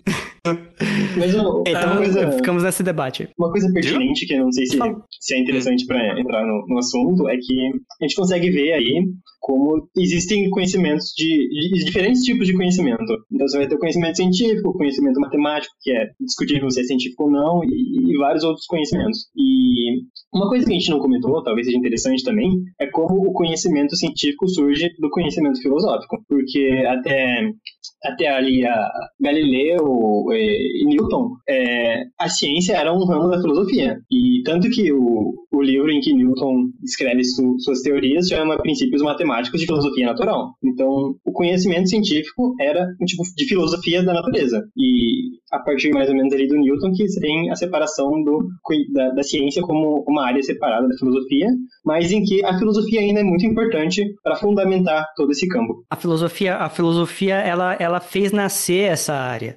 Eu, tem, tem todo um. Assim como tem essas questões que a gente pega aqui do, do Galileu, aí depois vem o Newton, depois vem o Einstein, a gente tem esse, esse caminho científico das nossas teorias científicas, mas tem um caminho mais antigo ainda, que é uma discussão filosófica da, da, fonte do conhecimento. Essa discussão que eu falei do racionalismo e do empirismo. Então, esse debate que existiu depois entre Descartes, depois entre Hume, é de que o conhecimento vem dos sentidos, depois vem o Kant, depois... Tudo isso daqui, cara, ele deu... Ele, ele, ele desagou no que nós chamamos de ciência, sabe? A ciência, ela não é nem só razão e nem só sentidos. Hoje nós temos os dois, né? A gente tem que usar a razão com esse método dedutivo, né?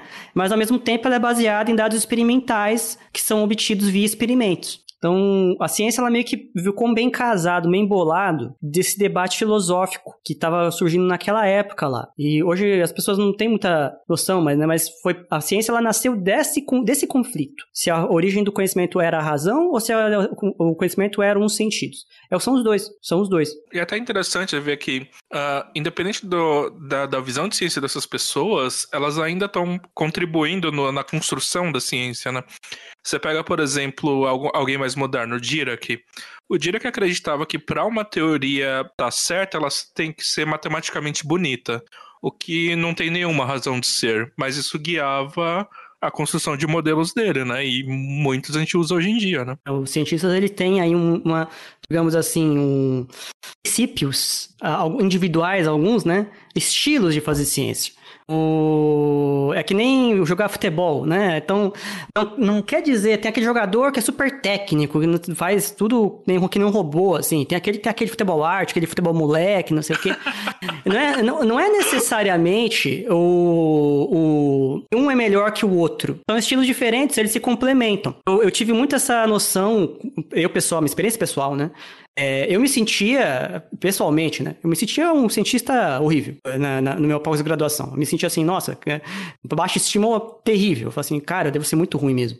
É, e aí, uma vez, eu fui para um congresso com o Pedrinho aqui do Physicast e com o Zavaninho, também do Physicast. E a gente foi, viu algumas palestras lá e a gente voltou pro quarto que a gente tava ficando e ficamos debatendo. E eu vi os dois conversando, o Zavaninho e o Pedro. E, e eu também participava lá ocasionalmente, né? Mas eu percebi uma coisa, assim, né? O Pedro, ele tinha argumentos, argumentos muito técnicos, assim, da matemática, sabe? Da consistência teórica da, da, da, daquele argumento e etc e tal. O Zavanin, ele já ia muito por um lado dos experimentos e de verificação disso ou daquilo, como eu poderia testar isso, e se acontecesse isso e aquilo. E ali eu percebi, assim, cara, não é que é, eu sou um bosta e eles são excelentes, é, e eles são melhores que eu, um melhor que o outro. São estilos diferentes. O... Era muito claro que os dois, e eu tinha um terceiro estilo lá, que eles se complementavam como analisava o problema. Todos nós estávamos dentro do método científico, mas nós podíamos atacar o problema com vi diferentes visões, né? Eu, e isso é bem bacana de ver, né? Que o seu cientista, o ser cientista também inclui você ter seu próprio estilo. Gira que ele tinha esse estilo, extremamente matemático, etc, etc. Né? O Einstein tinha um outro estilo, um estilo de é, fazer experimentos mentais e, e, verificar tais coisas, tentar relacionar coisas diferentes, áreas diferentes da matemática e da física e tal. E eles são extremamente, né? Fantástico. Quando casou todo mundo, nasceu a mecânica quântica, nasceu a relatividade. Foi, foi foda. Essa pluralidade de, de pensamentos é sempre interessante, porque ela sempre agrega visões diferentes que podem levar a um, a um entendimento mais amplo. E, aliás, é uma, um dos motivos que porque a gente luta por mais uh, oportunidades na ciência para pessoas diferentes, né? Para pessoas com visões de mundo diferente e tal, que não seja dominada por uma classe, uma cor, uma etnia, um, alguma coisa desse tipo, né? É importante que todos tenham, tenham a contribuir, então todos tenham espaço, né? Sua visão de mundo é muito determinada pelas suas vivências, então se você tiver sempre a mesma classe com vivências parecidas, fazendo ciência, você vai ter uma visão muito parecida das coisas. E quando você tem pessoas diferentes. Um termo chamado groupthink, né? Pensamento de grupo. É você viver todo, com pessoas que pensam igual a você e tem a mesma visão, do mesmo jeito e tal. É, isso daí enfraquece demais a análise de qualquer problema. É, você tá todo mundo olhando pelo problema de um mesmo ângulo. Então, na ciência, a ciência, infelizmente, a comunidade científica ainda é muito pouco diversa. Né? É basicamente formada por homens brancos. Então, o fato de nós termos poucas mulheres nas ciências naturais, principalmente, pessoas negras, isso é muito ruim, muito ruim. É, a gente tira essa diversidade de visões que poderia atacar o problema por óticas diferentes, sabe? As, e as experiências, e essas visões vêm da, da experiência de mundo dessas pessoas. A, a, maneira como eu vejo física tem muitas experiências que eu tive e que não necessariamente são o que eu aprendi na faculdade. É um conjunto do que eu aprendi na faculdade e o que eu vivi fora dela. Então, a ciência ela sofre muito quando tem essa baixa diversidade para atacar problemas.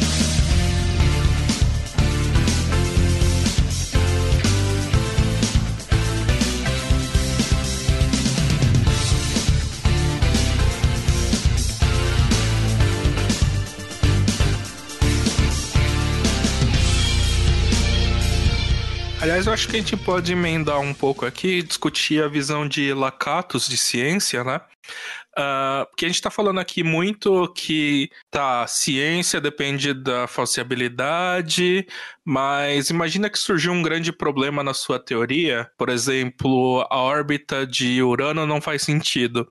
Você não vai jogar a teoria newtoniana fora. Você estudou isso 300 anos, acreditou isso por 300 anos. Primeira coisa que você vai tentar fazer é remendar sua teoria, não é? E aí você, sei lá, ah, tem outro planeta ali que resolve essa órbita, aí você vai postular Netuno. Se você achar, como a gente achou, maravilha. E aí a sua teoria continua, né? Então, você a ciência é muito guiada por um programa científico, né? Uh, você vai construindo esse conhecimento e pessoas não querem ter mudanças radicais a todo momento, né? Uh, isso não seria bom para a ciência, né? Porque significaria que essas teorias são fracas, né? Se toda hora você tivesse que mudar elas quando surge a primeira evidência contrária. Uh, então ele sempre para Lacatos uh, ele vai ver a, uh, um, um, refutador como uma anomalia em primeiro momento. E você tenta fazer a retransmissão da falsi falsidade que é o que é. Você tem o conceito geral lá por exemplo o conceito geral para a gente é a teoria da gravitação universal.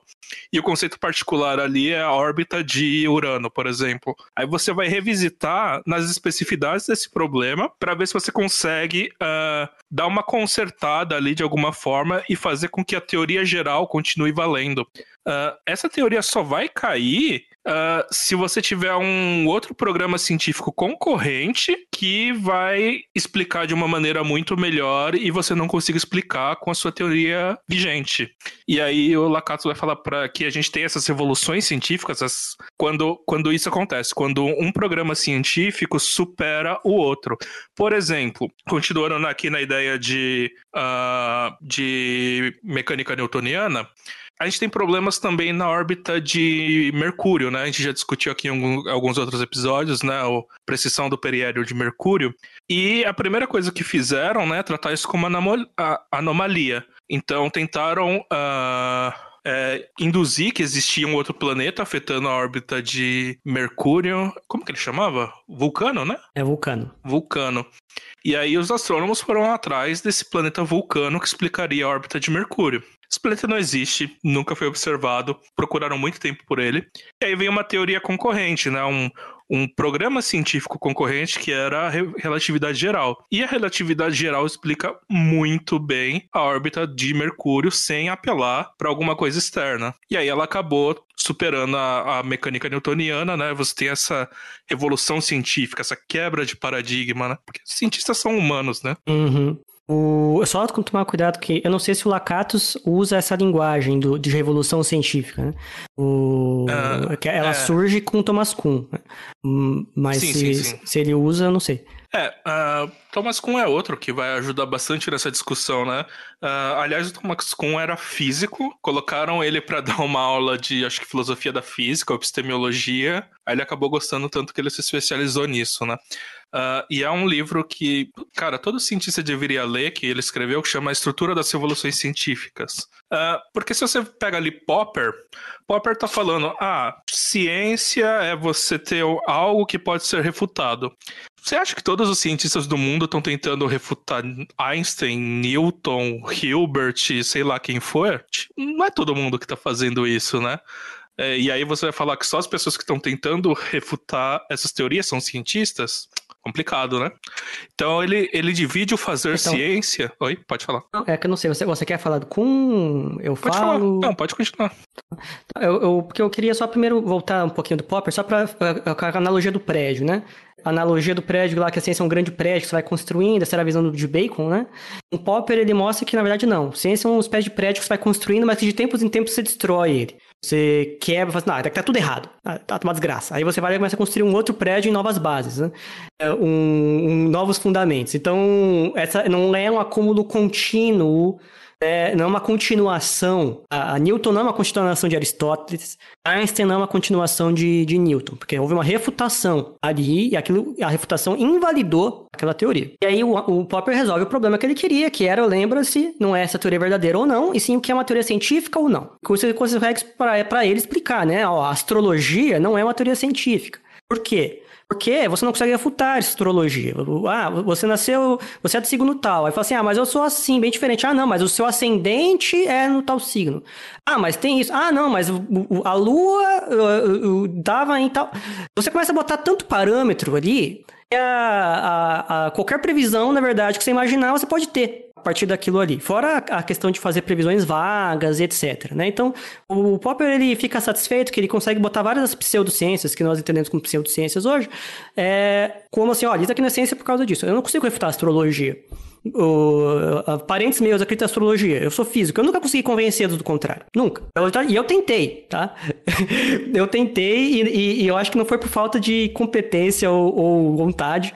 É que não consigo mesmo. É uma. É, é, é, irrefutável. A pessoa bota milhões de parâmetros ali e a pessoa quer acreditar. Um lado emocional ali. Mas não vem ao caso. Mas aí a questão é: o Popper ele faz uma descrição, digamos assim, um pouco ingênua do como é a prática científica diária. É o que o, o, o Sato falou aí em Lacatus, né?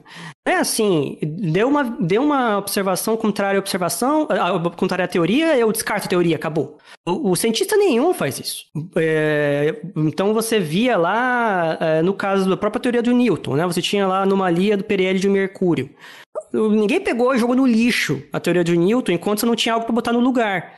E o que as pessoas tentavam fazer é esses ajustes, tentar incorporar a anomalia à teoria de Newton. Muitas dessas ditas anomalias eventualmente foram incorporadas. Não eram problemas inicialmente e depois foram incorporadas. O, o, o caso da anomalia de Saturno, na órbita de Saturno, que você botou Urano, etc. Era uma anomalia que, na verdade, era fato, dados experimentais é, é, insuficientes. Né? Depois foi incorporado, tinha um planeta novo, etc, etc. Então, tem anomalias que são realmente anomalias, que quebram a teoria, que foi o caso do Mercúrio, e tem outras que não são anomalias de verdade, né? Era o caso de Saturno.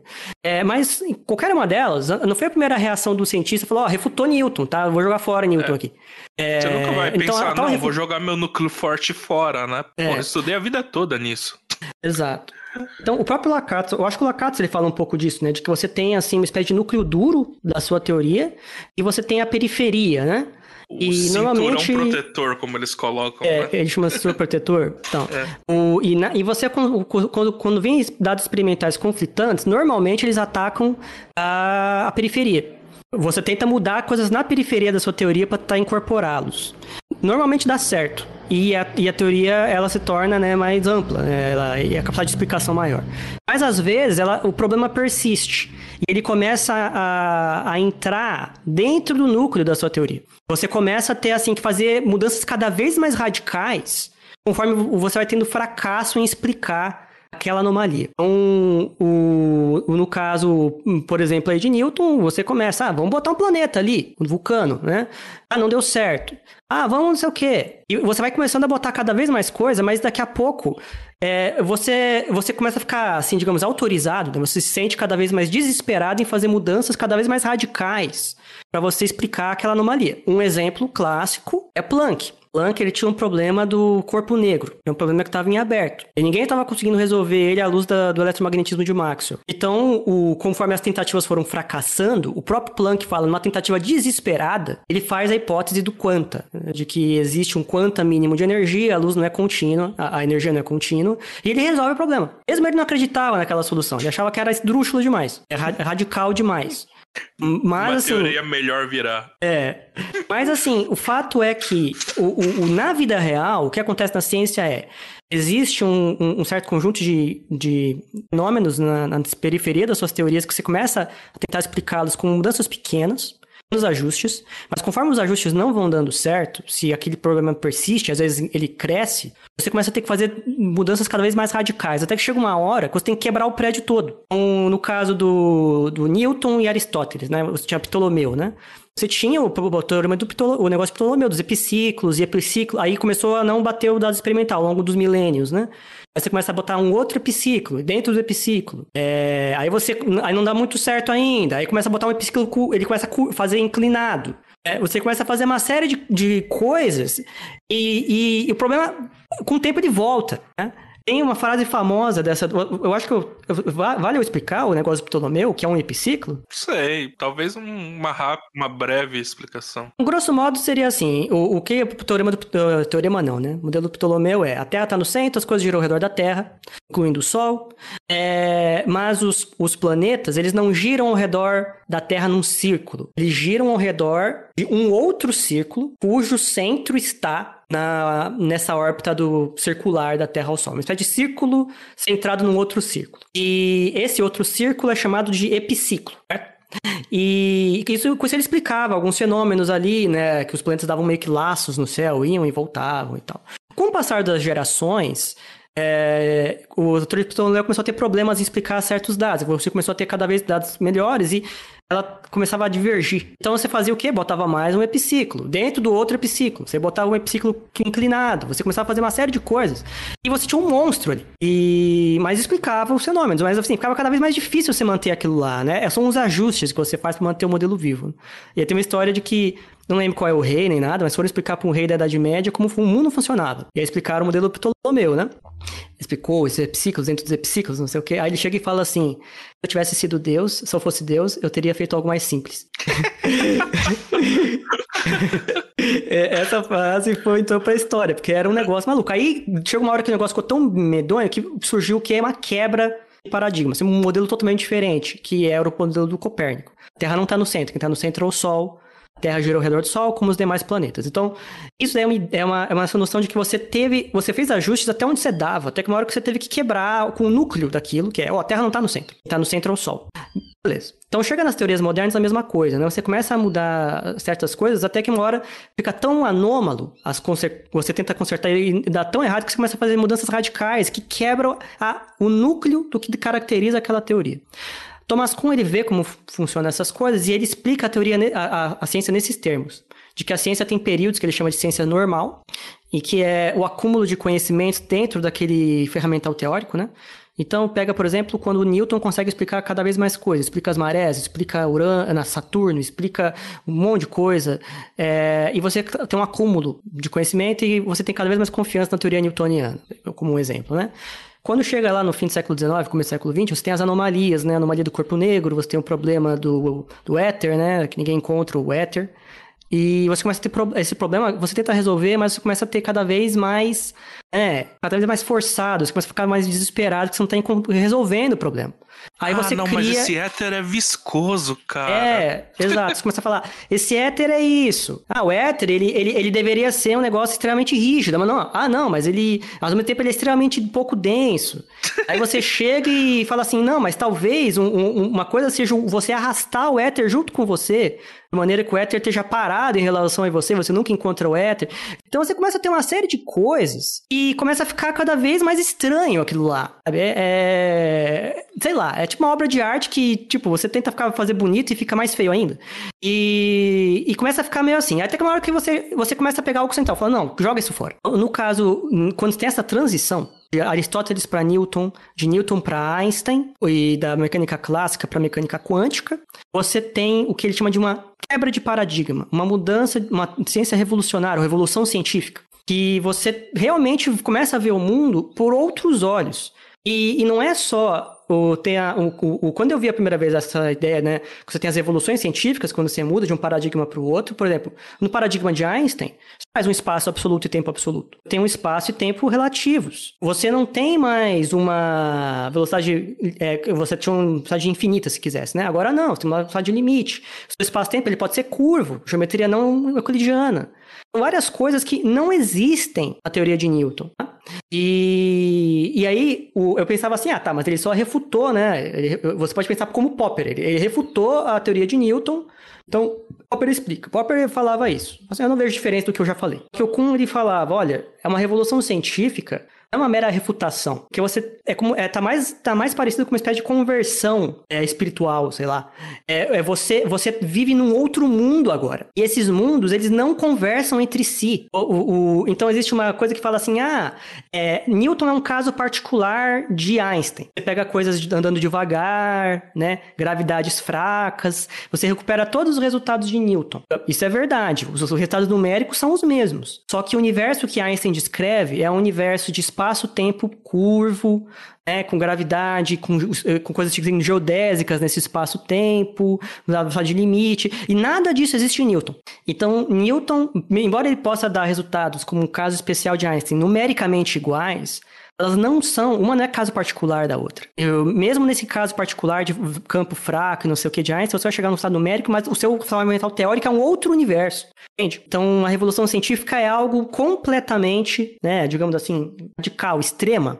Você muda, você vive num outro mundo, então não é não é uma mera refutação que aconteceu ali.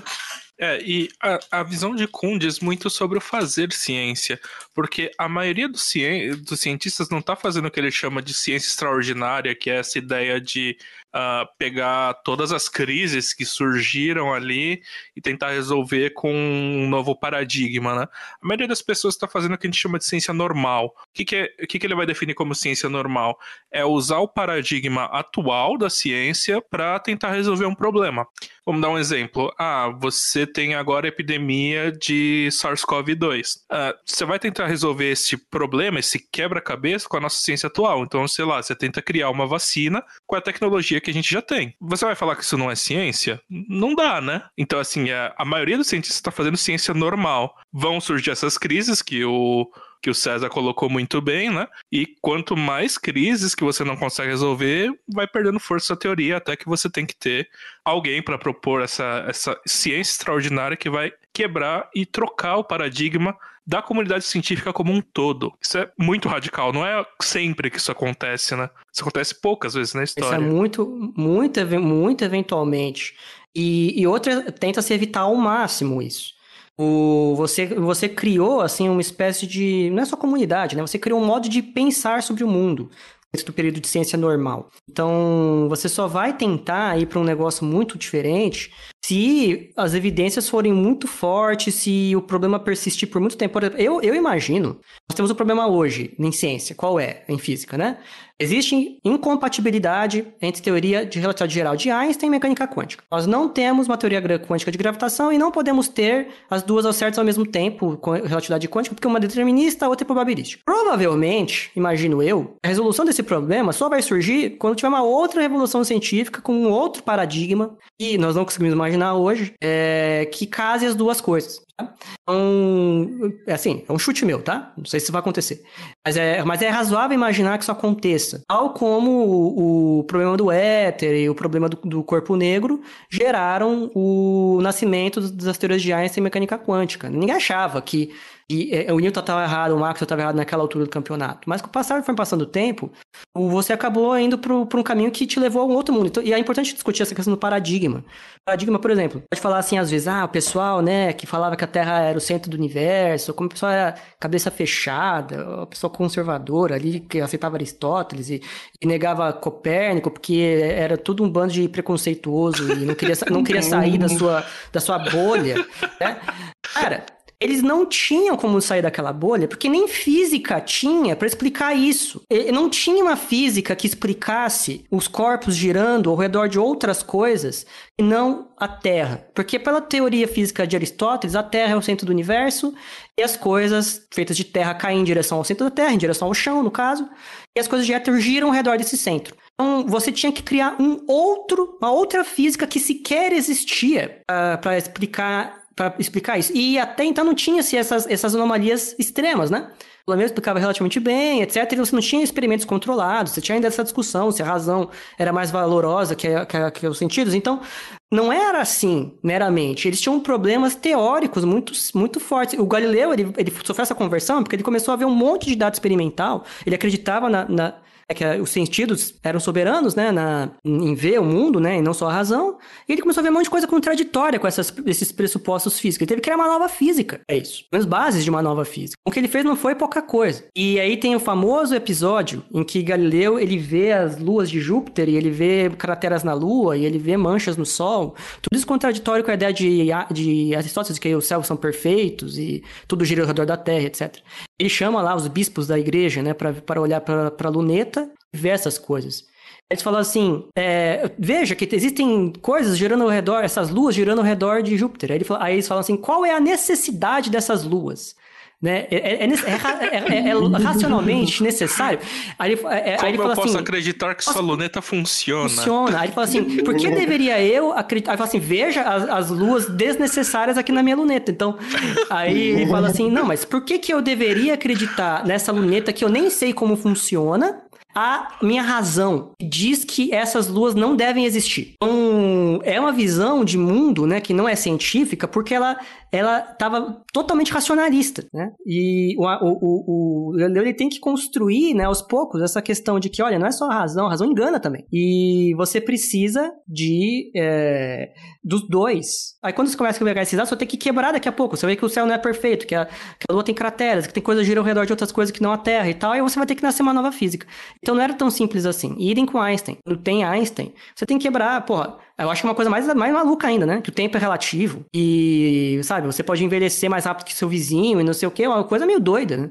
Então não é fácil você passar isso. Mas quando você faz essa conversão, você está no novo paradigma. O seu universo é totalmente diferente, a linguagem muda, termos usados mudam, certo? Como você analisa os problemas muda. Certo? Tem problemas que você não conseguia nem analisar essas visões anteriores, né? O, usando usando problema, por exemplo, o problema da expansão acelerada do universo, energia escura. Esse problema nem existia em Newton. Para ele o universo é fixo, o espaço é absoluto. Ele não podia nem ser colocado esse problema dentro da perspectiva newtoniana.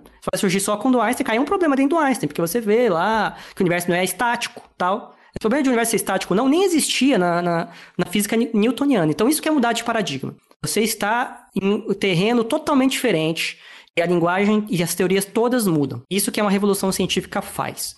Aí, quando ela eventualmente se estabelece como é, consenso, começa um novo período de ciência normal. Acúmulo de evidências fortalece essa teoria, até eventualmente poder surgir novas crises ou não, né? Se a teoria é verdadeira mesmo, a natureza operar dessa forma, pode ser que nunca surja uma crise. Né? Porra! E, e fique. Mas no nosso caso, eu não acredito, porque nós já temos uma crise muito evidente é, em gravitação algumas. quântica. Não, mas uma coisa interessante é, para a gente fugir da, da teoria aristotélica para ir para a teoria newtoniana, a gente observou a Lua, observou um objeto caindo aqui para ir para uma concepção de Einstein ao invés de Newton, a gente viu Mercúrio, viu Netuno, uhum. Plutão, viu matéria escura, Blood Cluster, uns negócios puta longe. Que, até onde a gente vai ter que ver para tentar mudar de paradigma? Uhum. É verdade, né? Porque assim, ah. quando vem um novo paradigma, a gente testa tudo que já foi testado na teoria anterior, né?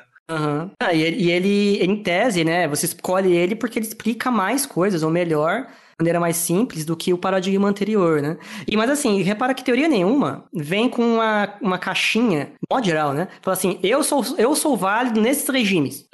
Não. É, não chega a teoria de Einstein e fala assim, olha, eu só sou válido até tantos parsecs de distância, gravitação tanto, tal. Não diz isso. O que você, o que você tem indícios de que ela não funciona é quando ela começa a dar resultados absurdos. Então, você pega Newton e você começa a ter resultados ali infinitos, é, muito perto, assim, distâncias muito pequenas. Você começa a ter aquele negócio absurdo, né, de ter coisas instantâneas, né, propaganda instantaneamente pelo espaço. Então, você começa a ter coisas que aparentemente são absurdas e mostra que a sua teoria não funciona naquele regime. Gravitação quântica, a gente tem isso, né? Você tenta aplicar coisa de relatividade geral com mecânica quântica, você começa a chegar a resultados assim, a qual a probabilidade de, de um gráfiton ser emitido por... é infinita. É um resultado absurdo, não é que ele é um profundo, ele é absurdo. Então mostra que, na verdade, sua teoria não tem validade naquele regime. No fundo, a sua teoria está gritando isso para você. Então, salvo por, só por indícios muito indiretos, não sabe se a teoria de de Einstein, por exemplo, é válida é, a, a, sistema solar, provavelmente ela vale muito mais, né? Gravidade, é, galáxia, ou se ela vale estar no universo inteiro. Você assume que seja no universo inteiro, mas e se não for? Se não for, talvez o que a gente entende por energia escura e matéria escura não seja um problema, uma coisa que existe de verdade, sim, só que a teoria de Einstein não funciona nesses regimes. E tem uma galera que tenta fazer gravitação modificada, né? E explicar essas coisas mediante modificação de gravidade, em vez de falar que tem energia e matéria escura. Então esse problema tá aí até agora. E aí, galera, será que a gente entra em Feyerabend pra fuder nossa, tudo de vez? Nossa, não, porque. Eu não sei, eu conheço pouquíssimo do Feyerabend. Ah, vamos falar só. Vamos dar só uma pincelada aqui pra, pra não falar que a gente ficou só nos classicões. O, o Feiraben era um completo uh, crítico de todos esses que a gente comentou até agora. E ele defendia o que ele chamava de anarquismo científico. Então, tem algumas coisas, por exemplo, ele fala que o método científico, de certa forma, é limitador para o cientista. Então, talvez fugir um pouco dos métodos tradicionais ajude o cientista a avançar a sua ciência. E aí um exemplo que ele coloca, né, é o que ele chama de consistência do critério. Ele fala que é completamente uh, inaceitável a vantagem que uma teoria velha tem em relação a uma teoria nova, porque você tem que você está impondo que a teoria nova seja consistente com a teoria anterior. Por exemplo, essa ideia que a gente colocou aqui que não é exatamente verdade, mas que Newton é um limite de Einstein para baixas velocidades e baixas energias, é verdade, mas assim, concorda que isso é, é um limitante bastante desleal para a nova teoria, né? A, a outra teoria vai ter que conter Einstein dentro? Não sei, né? E aí, por exemplo, se você tem duas teorias que, assim, essa, a, imagina que a nova teoria concorrente não explica nada novo, mas ela explica tudo que a teoria anterior uh, explica. A gente escolher a teoria anterior ao invés da nova é, é uma escolha estética. Não, não tem racionalidade nisso, porque as duas estão explicando exatamente a mesma coisa. E aí, por exemplo, a gente tem uh, visões diferentes de mecânica quântica, por exemplo, que dão os mesmos resultados. E a gente escolhe, sei lá, a visão de Copenhagen, que seja, porque foi o que ensinaram pra gente. Assim, é uma escolha estética, não é extremamente racional fazer essa e não usar, sei lá, many words, sei lá, qualquer alguma outra aí que seja equivalente, né? Uhum. Uh... Um problema também é, é, que, enquanto, né, ambas explicam bem, por exemplo, a teoria do Big Bang e a sua concorrente aí nos anos 50, que era a teoria do estado estacionário. Até aquela época, o... ambas explicavam bem os fenômenos, igualmente bem os fenômenos. Não tinha nada que falasse assim, olha, essa daqui tá largando na frente, né? Então, enquanto não tem uma, uma clara vantagem nessa explicação, ah, o, não existe um critério muito claro de escolha. É um critério muito pessoal, como o Sato falou, um critério um tanto estético. Uh, estado estacionário e, e teoria do Big Bang funcionavam bem é, para os regimes em que se aplicavam, mas tinha um monte de problemas dos regimes que se aplicavam. Um dado novo lá, que uma explicava e a outra não explicava bem, você escolheu uma, né? Quando surgiu radiação de corpo, de radiação cósmica de fundo, que a teoria do, do teoria de estacionário não explicava, pelo menos a princípio, e a teoria do Big Bang explicava, aí você, ah, vou pro Big Bang então, porque tá vindo uma coisa que ela, ela previa e apareceu, enquanto a teoria do estado estacionário não previa isso, e aí? Não quer, quer dizer que a teoria do estado estacionário, que era concorrente, a teoria do estado estacionário é uma teoria que falava que o universo era eterno. O universo era eterno e, e as coisas, em vez de serem criadas todas lá no começo, uma vez, no Big Bang, elas eram criadas aos pouquinhos, espalhadas pelo universo. Existia um campo, creation field, um campo de criação, criando essas coisas. É, quer, então quer dizer que a teoria do estado estacionário foi refutada com isso? Não. O que, o que aconteceu? O pessoal do estado estacionário chegou e falou assim: olha, vou botar um, um campo de criação de fótons com esse espectro de energia tal da radiação cósmica de fundo. E, e explicou. Só que esteticamente, essa explicação é horrível. Sim. Quer dizer, você, você fez uma, uma, uma, hipótese ad hoc, que a gente chama, né? Você botou aquilo só para explicar aquilo. Não surgiu naturalmente. Você botou na marra, assim.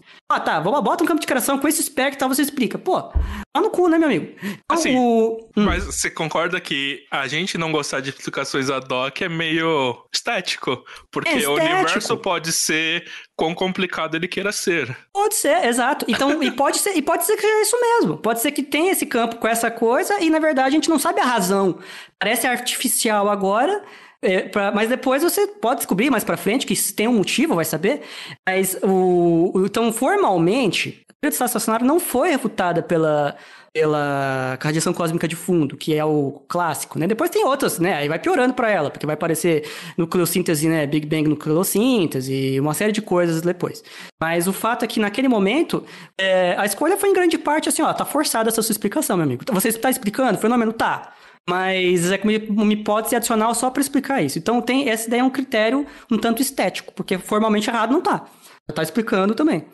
É, a nossa preferência usualmente é uh, alguma coisa que você coloque a mais que além de explicar o que você está tentando explicar, é, induza a previsão de outros fenômenos mensuráveis, né? De novo, a ideia de falseabilidade, né? Um critério ad hoc, ele só muda exatamente o que você quer mudar, né? Então, foge um pouco da ideia de falseabilidade, por isso que a gente perde um pouco de valor científico. Mas, de novo, no final das contas, quem manda é a natureza, e a natureza é o que ela é. Ela pode ser tão complicada quão simples ela queira ser, e o nosso papel é só descrever ela, né? Não é achar a nossa teoria linda e maravilhosa e ficar lutando por ela. Ela pode ser linda aos nossos olhos ou feia pra caramba. Assim, o critério, de, critério estético nós usamos muito, mas a rigor ele não é um critério científico. O, talvez por estético possa ser uma coisa meio assim, explicação simples, né? Talvez a natureza siga por isso, talvez. Mas a verdade é que nós não sabemos, né? A natureza é o que ela é. E o que ela é, nós não sabemos 100%. A gente tem, assim, vislumbres, né?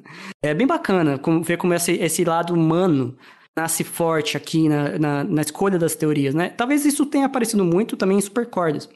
Supercordas, ela tem, uma, ela tem um apelo estético fortíssimo, fortíssimo. Uma explicação extremamente elegante de que você consegue unificar as quatro interações com uma única forma, né? Com cordas e tem conclusões, por que, que a gravidade é mais fraca que as outras forças, uma série de coisas. É, então, tem uma explicação, um, um apelo estético forte, né? O problema é que as previsões novas que ela faz é, poder, não podem ser testadas experimentalmente por falta de tecnologia. Você não tem como alcançar as escalas de energia para você fazer esses testes. Então, ela é uma espécie de teoria irrefutável desse domínio e, e a, a, a, o limite de baixa energia dela, de, de vácuo, né, que é onde vive o nosso mundo, em assim quase, quase qualquer universo que você imaginar que seja consistente com relatividade e consistente com supersimetria. O, e aí fica complicado você fazer essa refutabilidade. Por isso que tanto cientista fica meio com o pé atrás hoje em dia com cordas.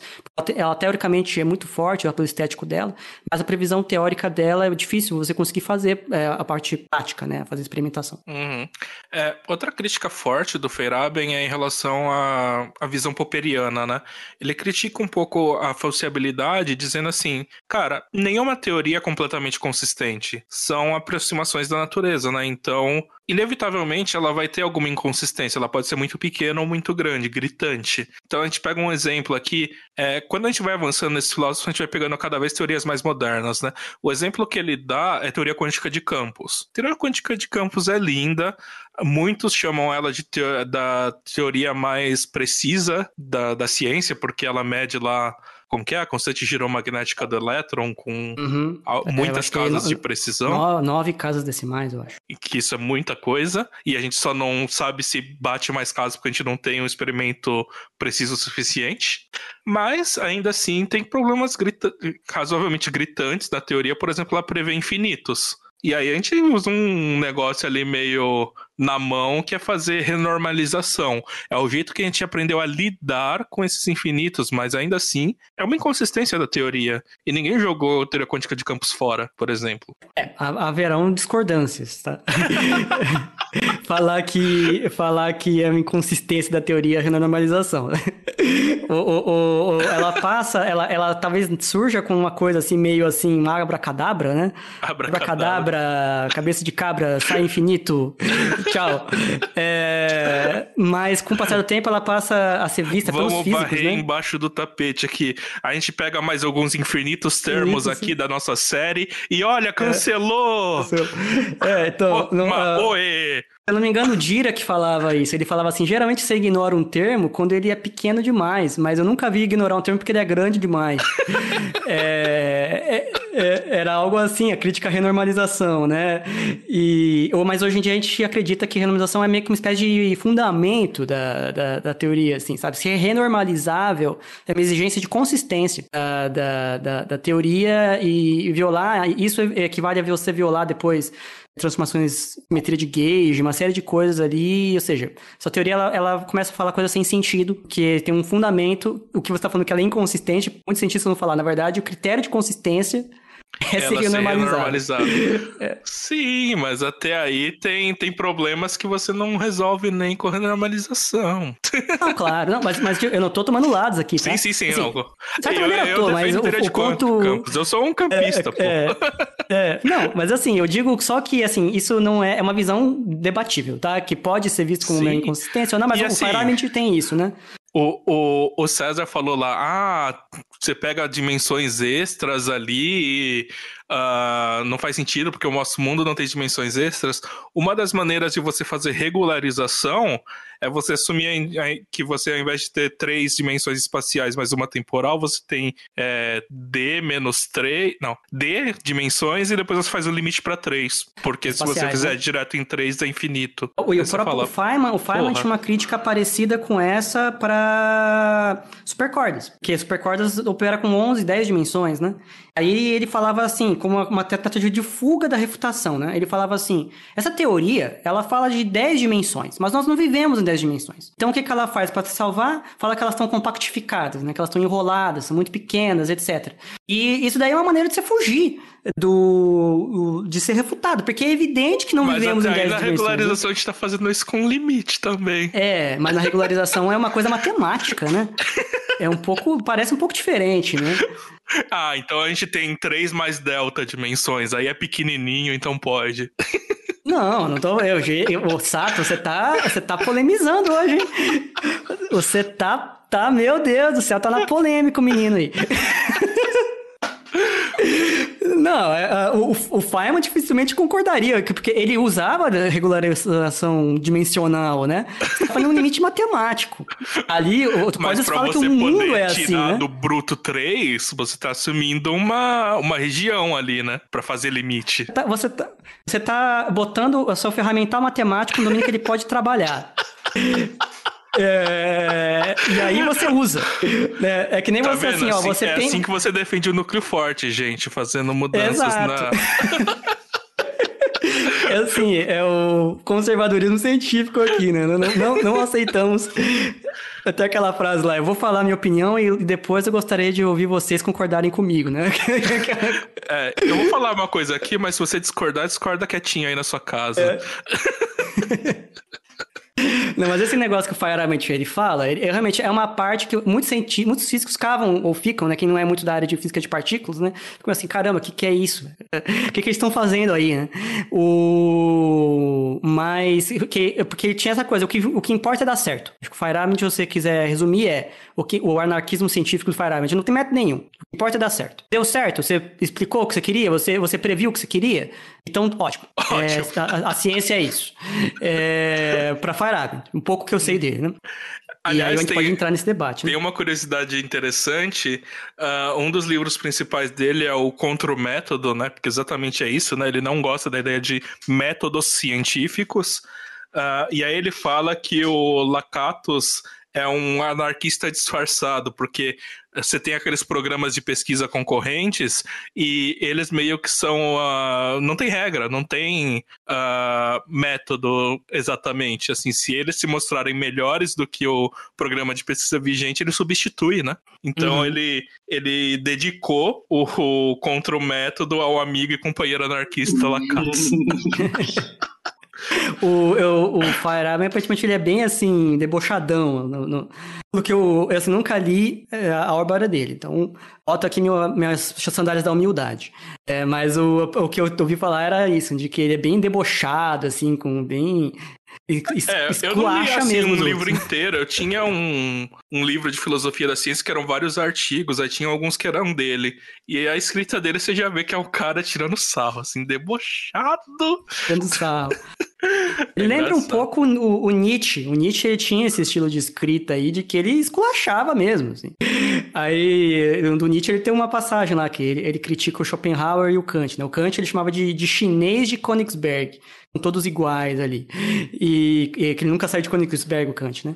E o Schopenhauer, ele é um cara que é famoso pelo seu pessimismo, né? Um cara muito pessimista, assim. Aí o, o Nietzsche, ele fala assim, é, fala Schopenhauer, o pessimista, mas se você ler as suas anotações, você sabe que ele toca, toda vez após o almoço, tocava flauta. É, pode, seria ele realmente um pessimista? Alguém que toca flauta após o almoço?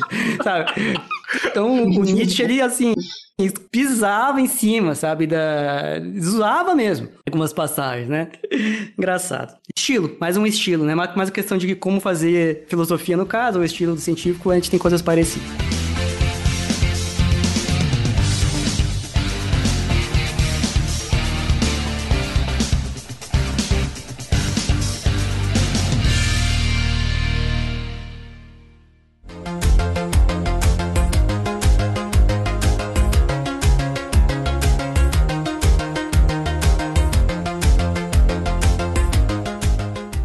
Podemos fechar, né? Olha, uh, é, a gente pode fechar, a gente já falou de várias visões. Claro que existem outras, a gente escolheu algumas que são ou mais populares ou tiveram importância histórica, mas sem tirar mérito algum de outras visões. E conta pra gente o que, que você considera uma ciência. Manda pra gente nas redes sociais e, e presta atenção que sempre que você definir ciência, você vai definir o que não é ciência ou uma pseudociência, né? Então, tenta pegar umas áreas meio de borda, assim, cosmologia é ciência para você, economia é ciência para você, uh, sei lá, segurança pública é ciência para você? E aí vai vendo, né? e é bacana também falar um pouquinho assim, os cientistas muitos não pensam muito sobre o assunto, né? Se questionado, acho que muitos dos cientistas naturais, né, eles devem se considerar meio popperianos. Né? O, mas, assim, quando você começa a confrontar, assim, os problemas, né, de como acontece o processo de refutação e tal, muito provavelmente eles, eles vão acabar recuando para alguma posição mais, mais tipo Kuhn, sabe? Ou Lacan. Sim. É, então, assim, os, os, cientistas são muito simpáticos ao Popper e tal, mas é, quando, quando você vai a fundo, os que não pensaram tanto assim, geralmente eles recuam uma posição de popper para uma posição assim, mais elástica. Aliás, amigos físicos ou futuros físicos, leiam as estruturas da Revolução Científica. Da estrutura das Revoluções Científicas. Fantástico esse livro. Esse é, livro é, é fenomenal. Fica fenomenal. aqui minha recomendação de livro de filosofia da ciência. E eu é acho que é isso. Quer alguma consideração final? O Eduardo falou pouco. Fala alguma coisa aí pra gente. é, acho que era isso mesmo. Interessante, eu, eu, eu gostei bastante de participar.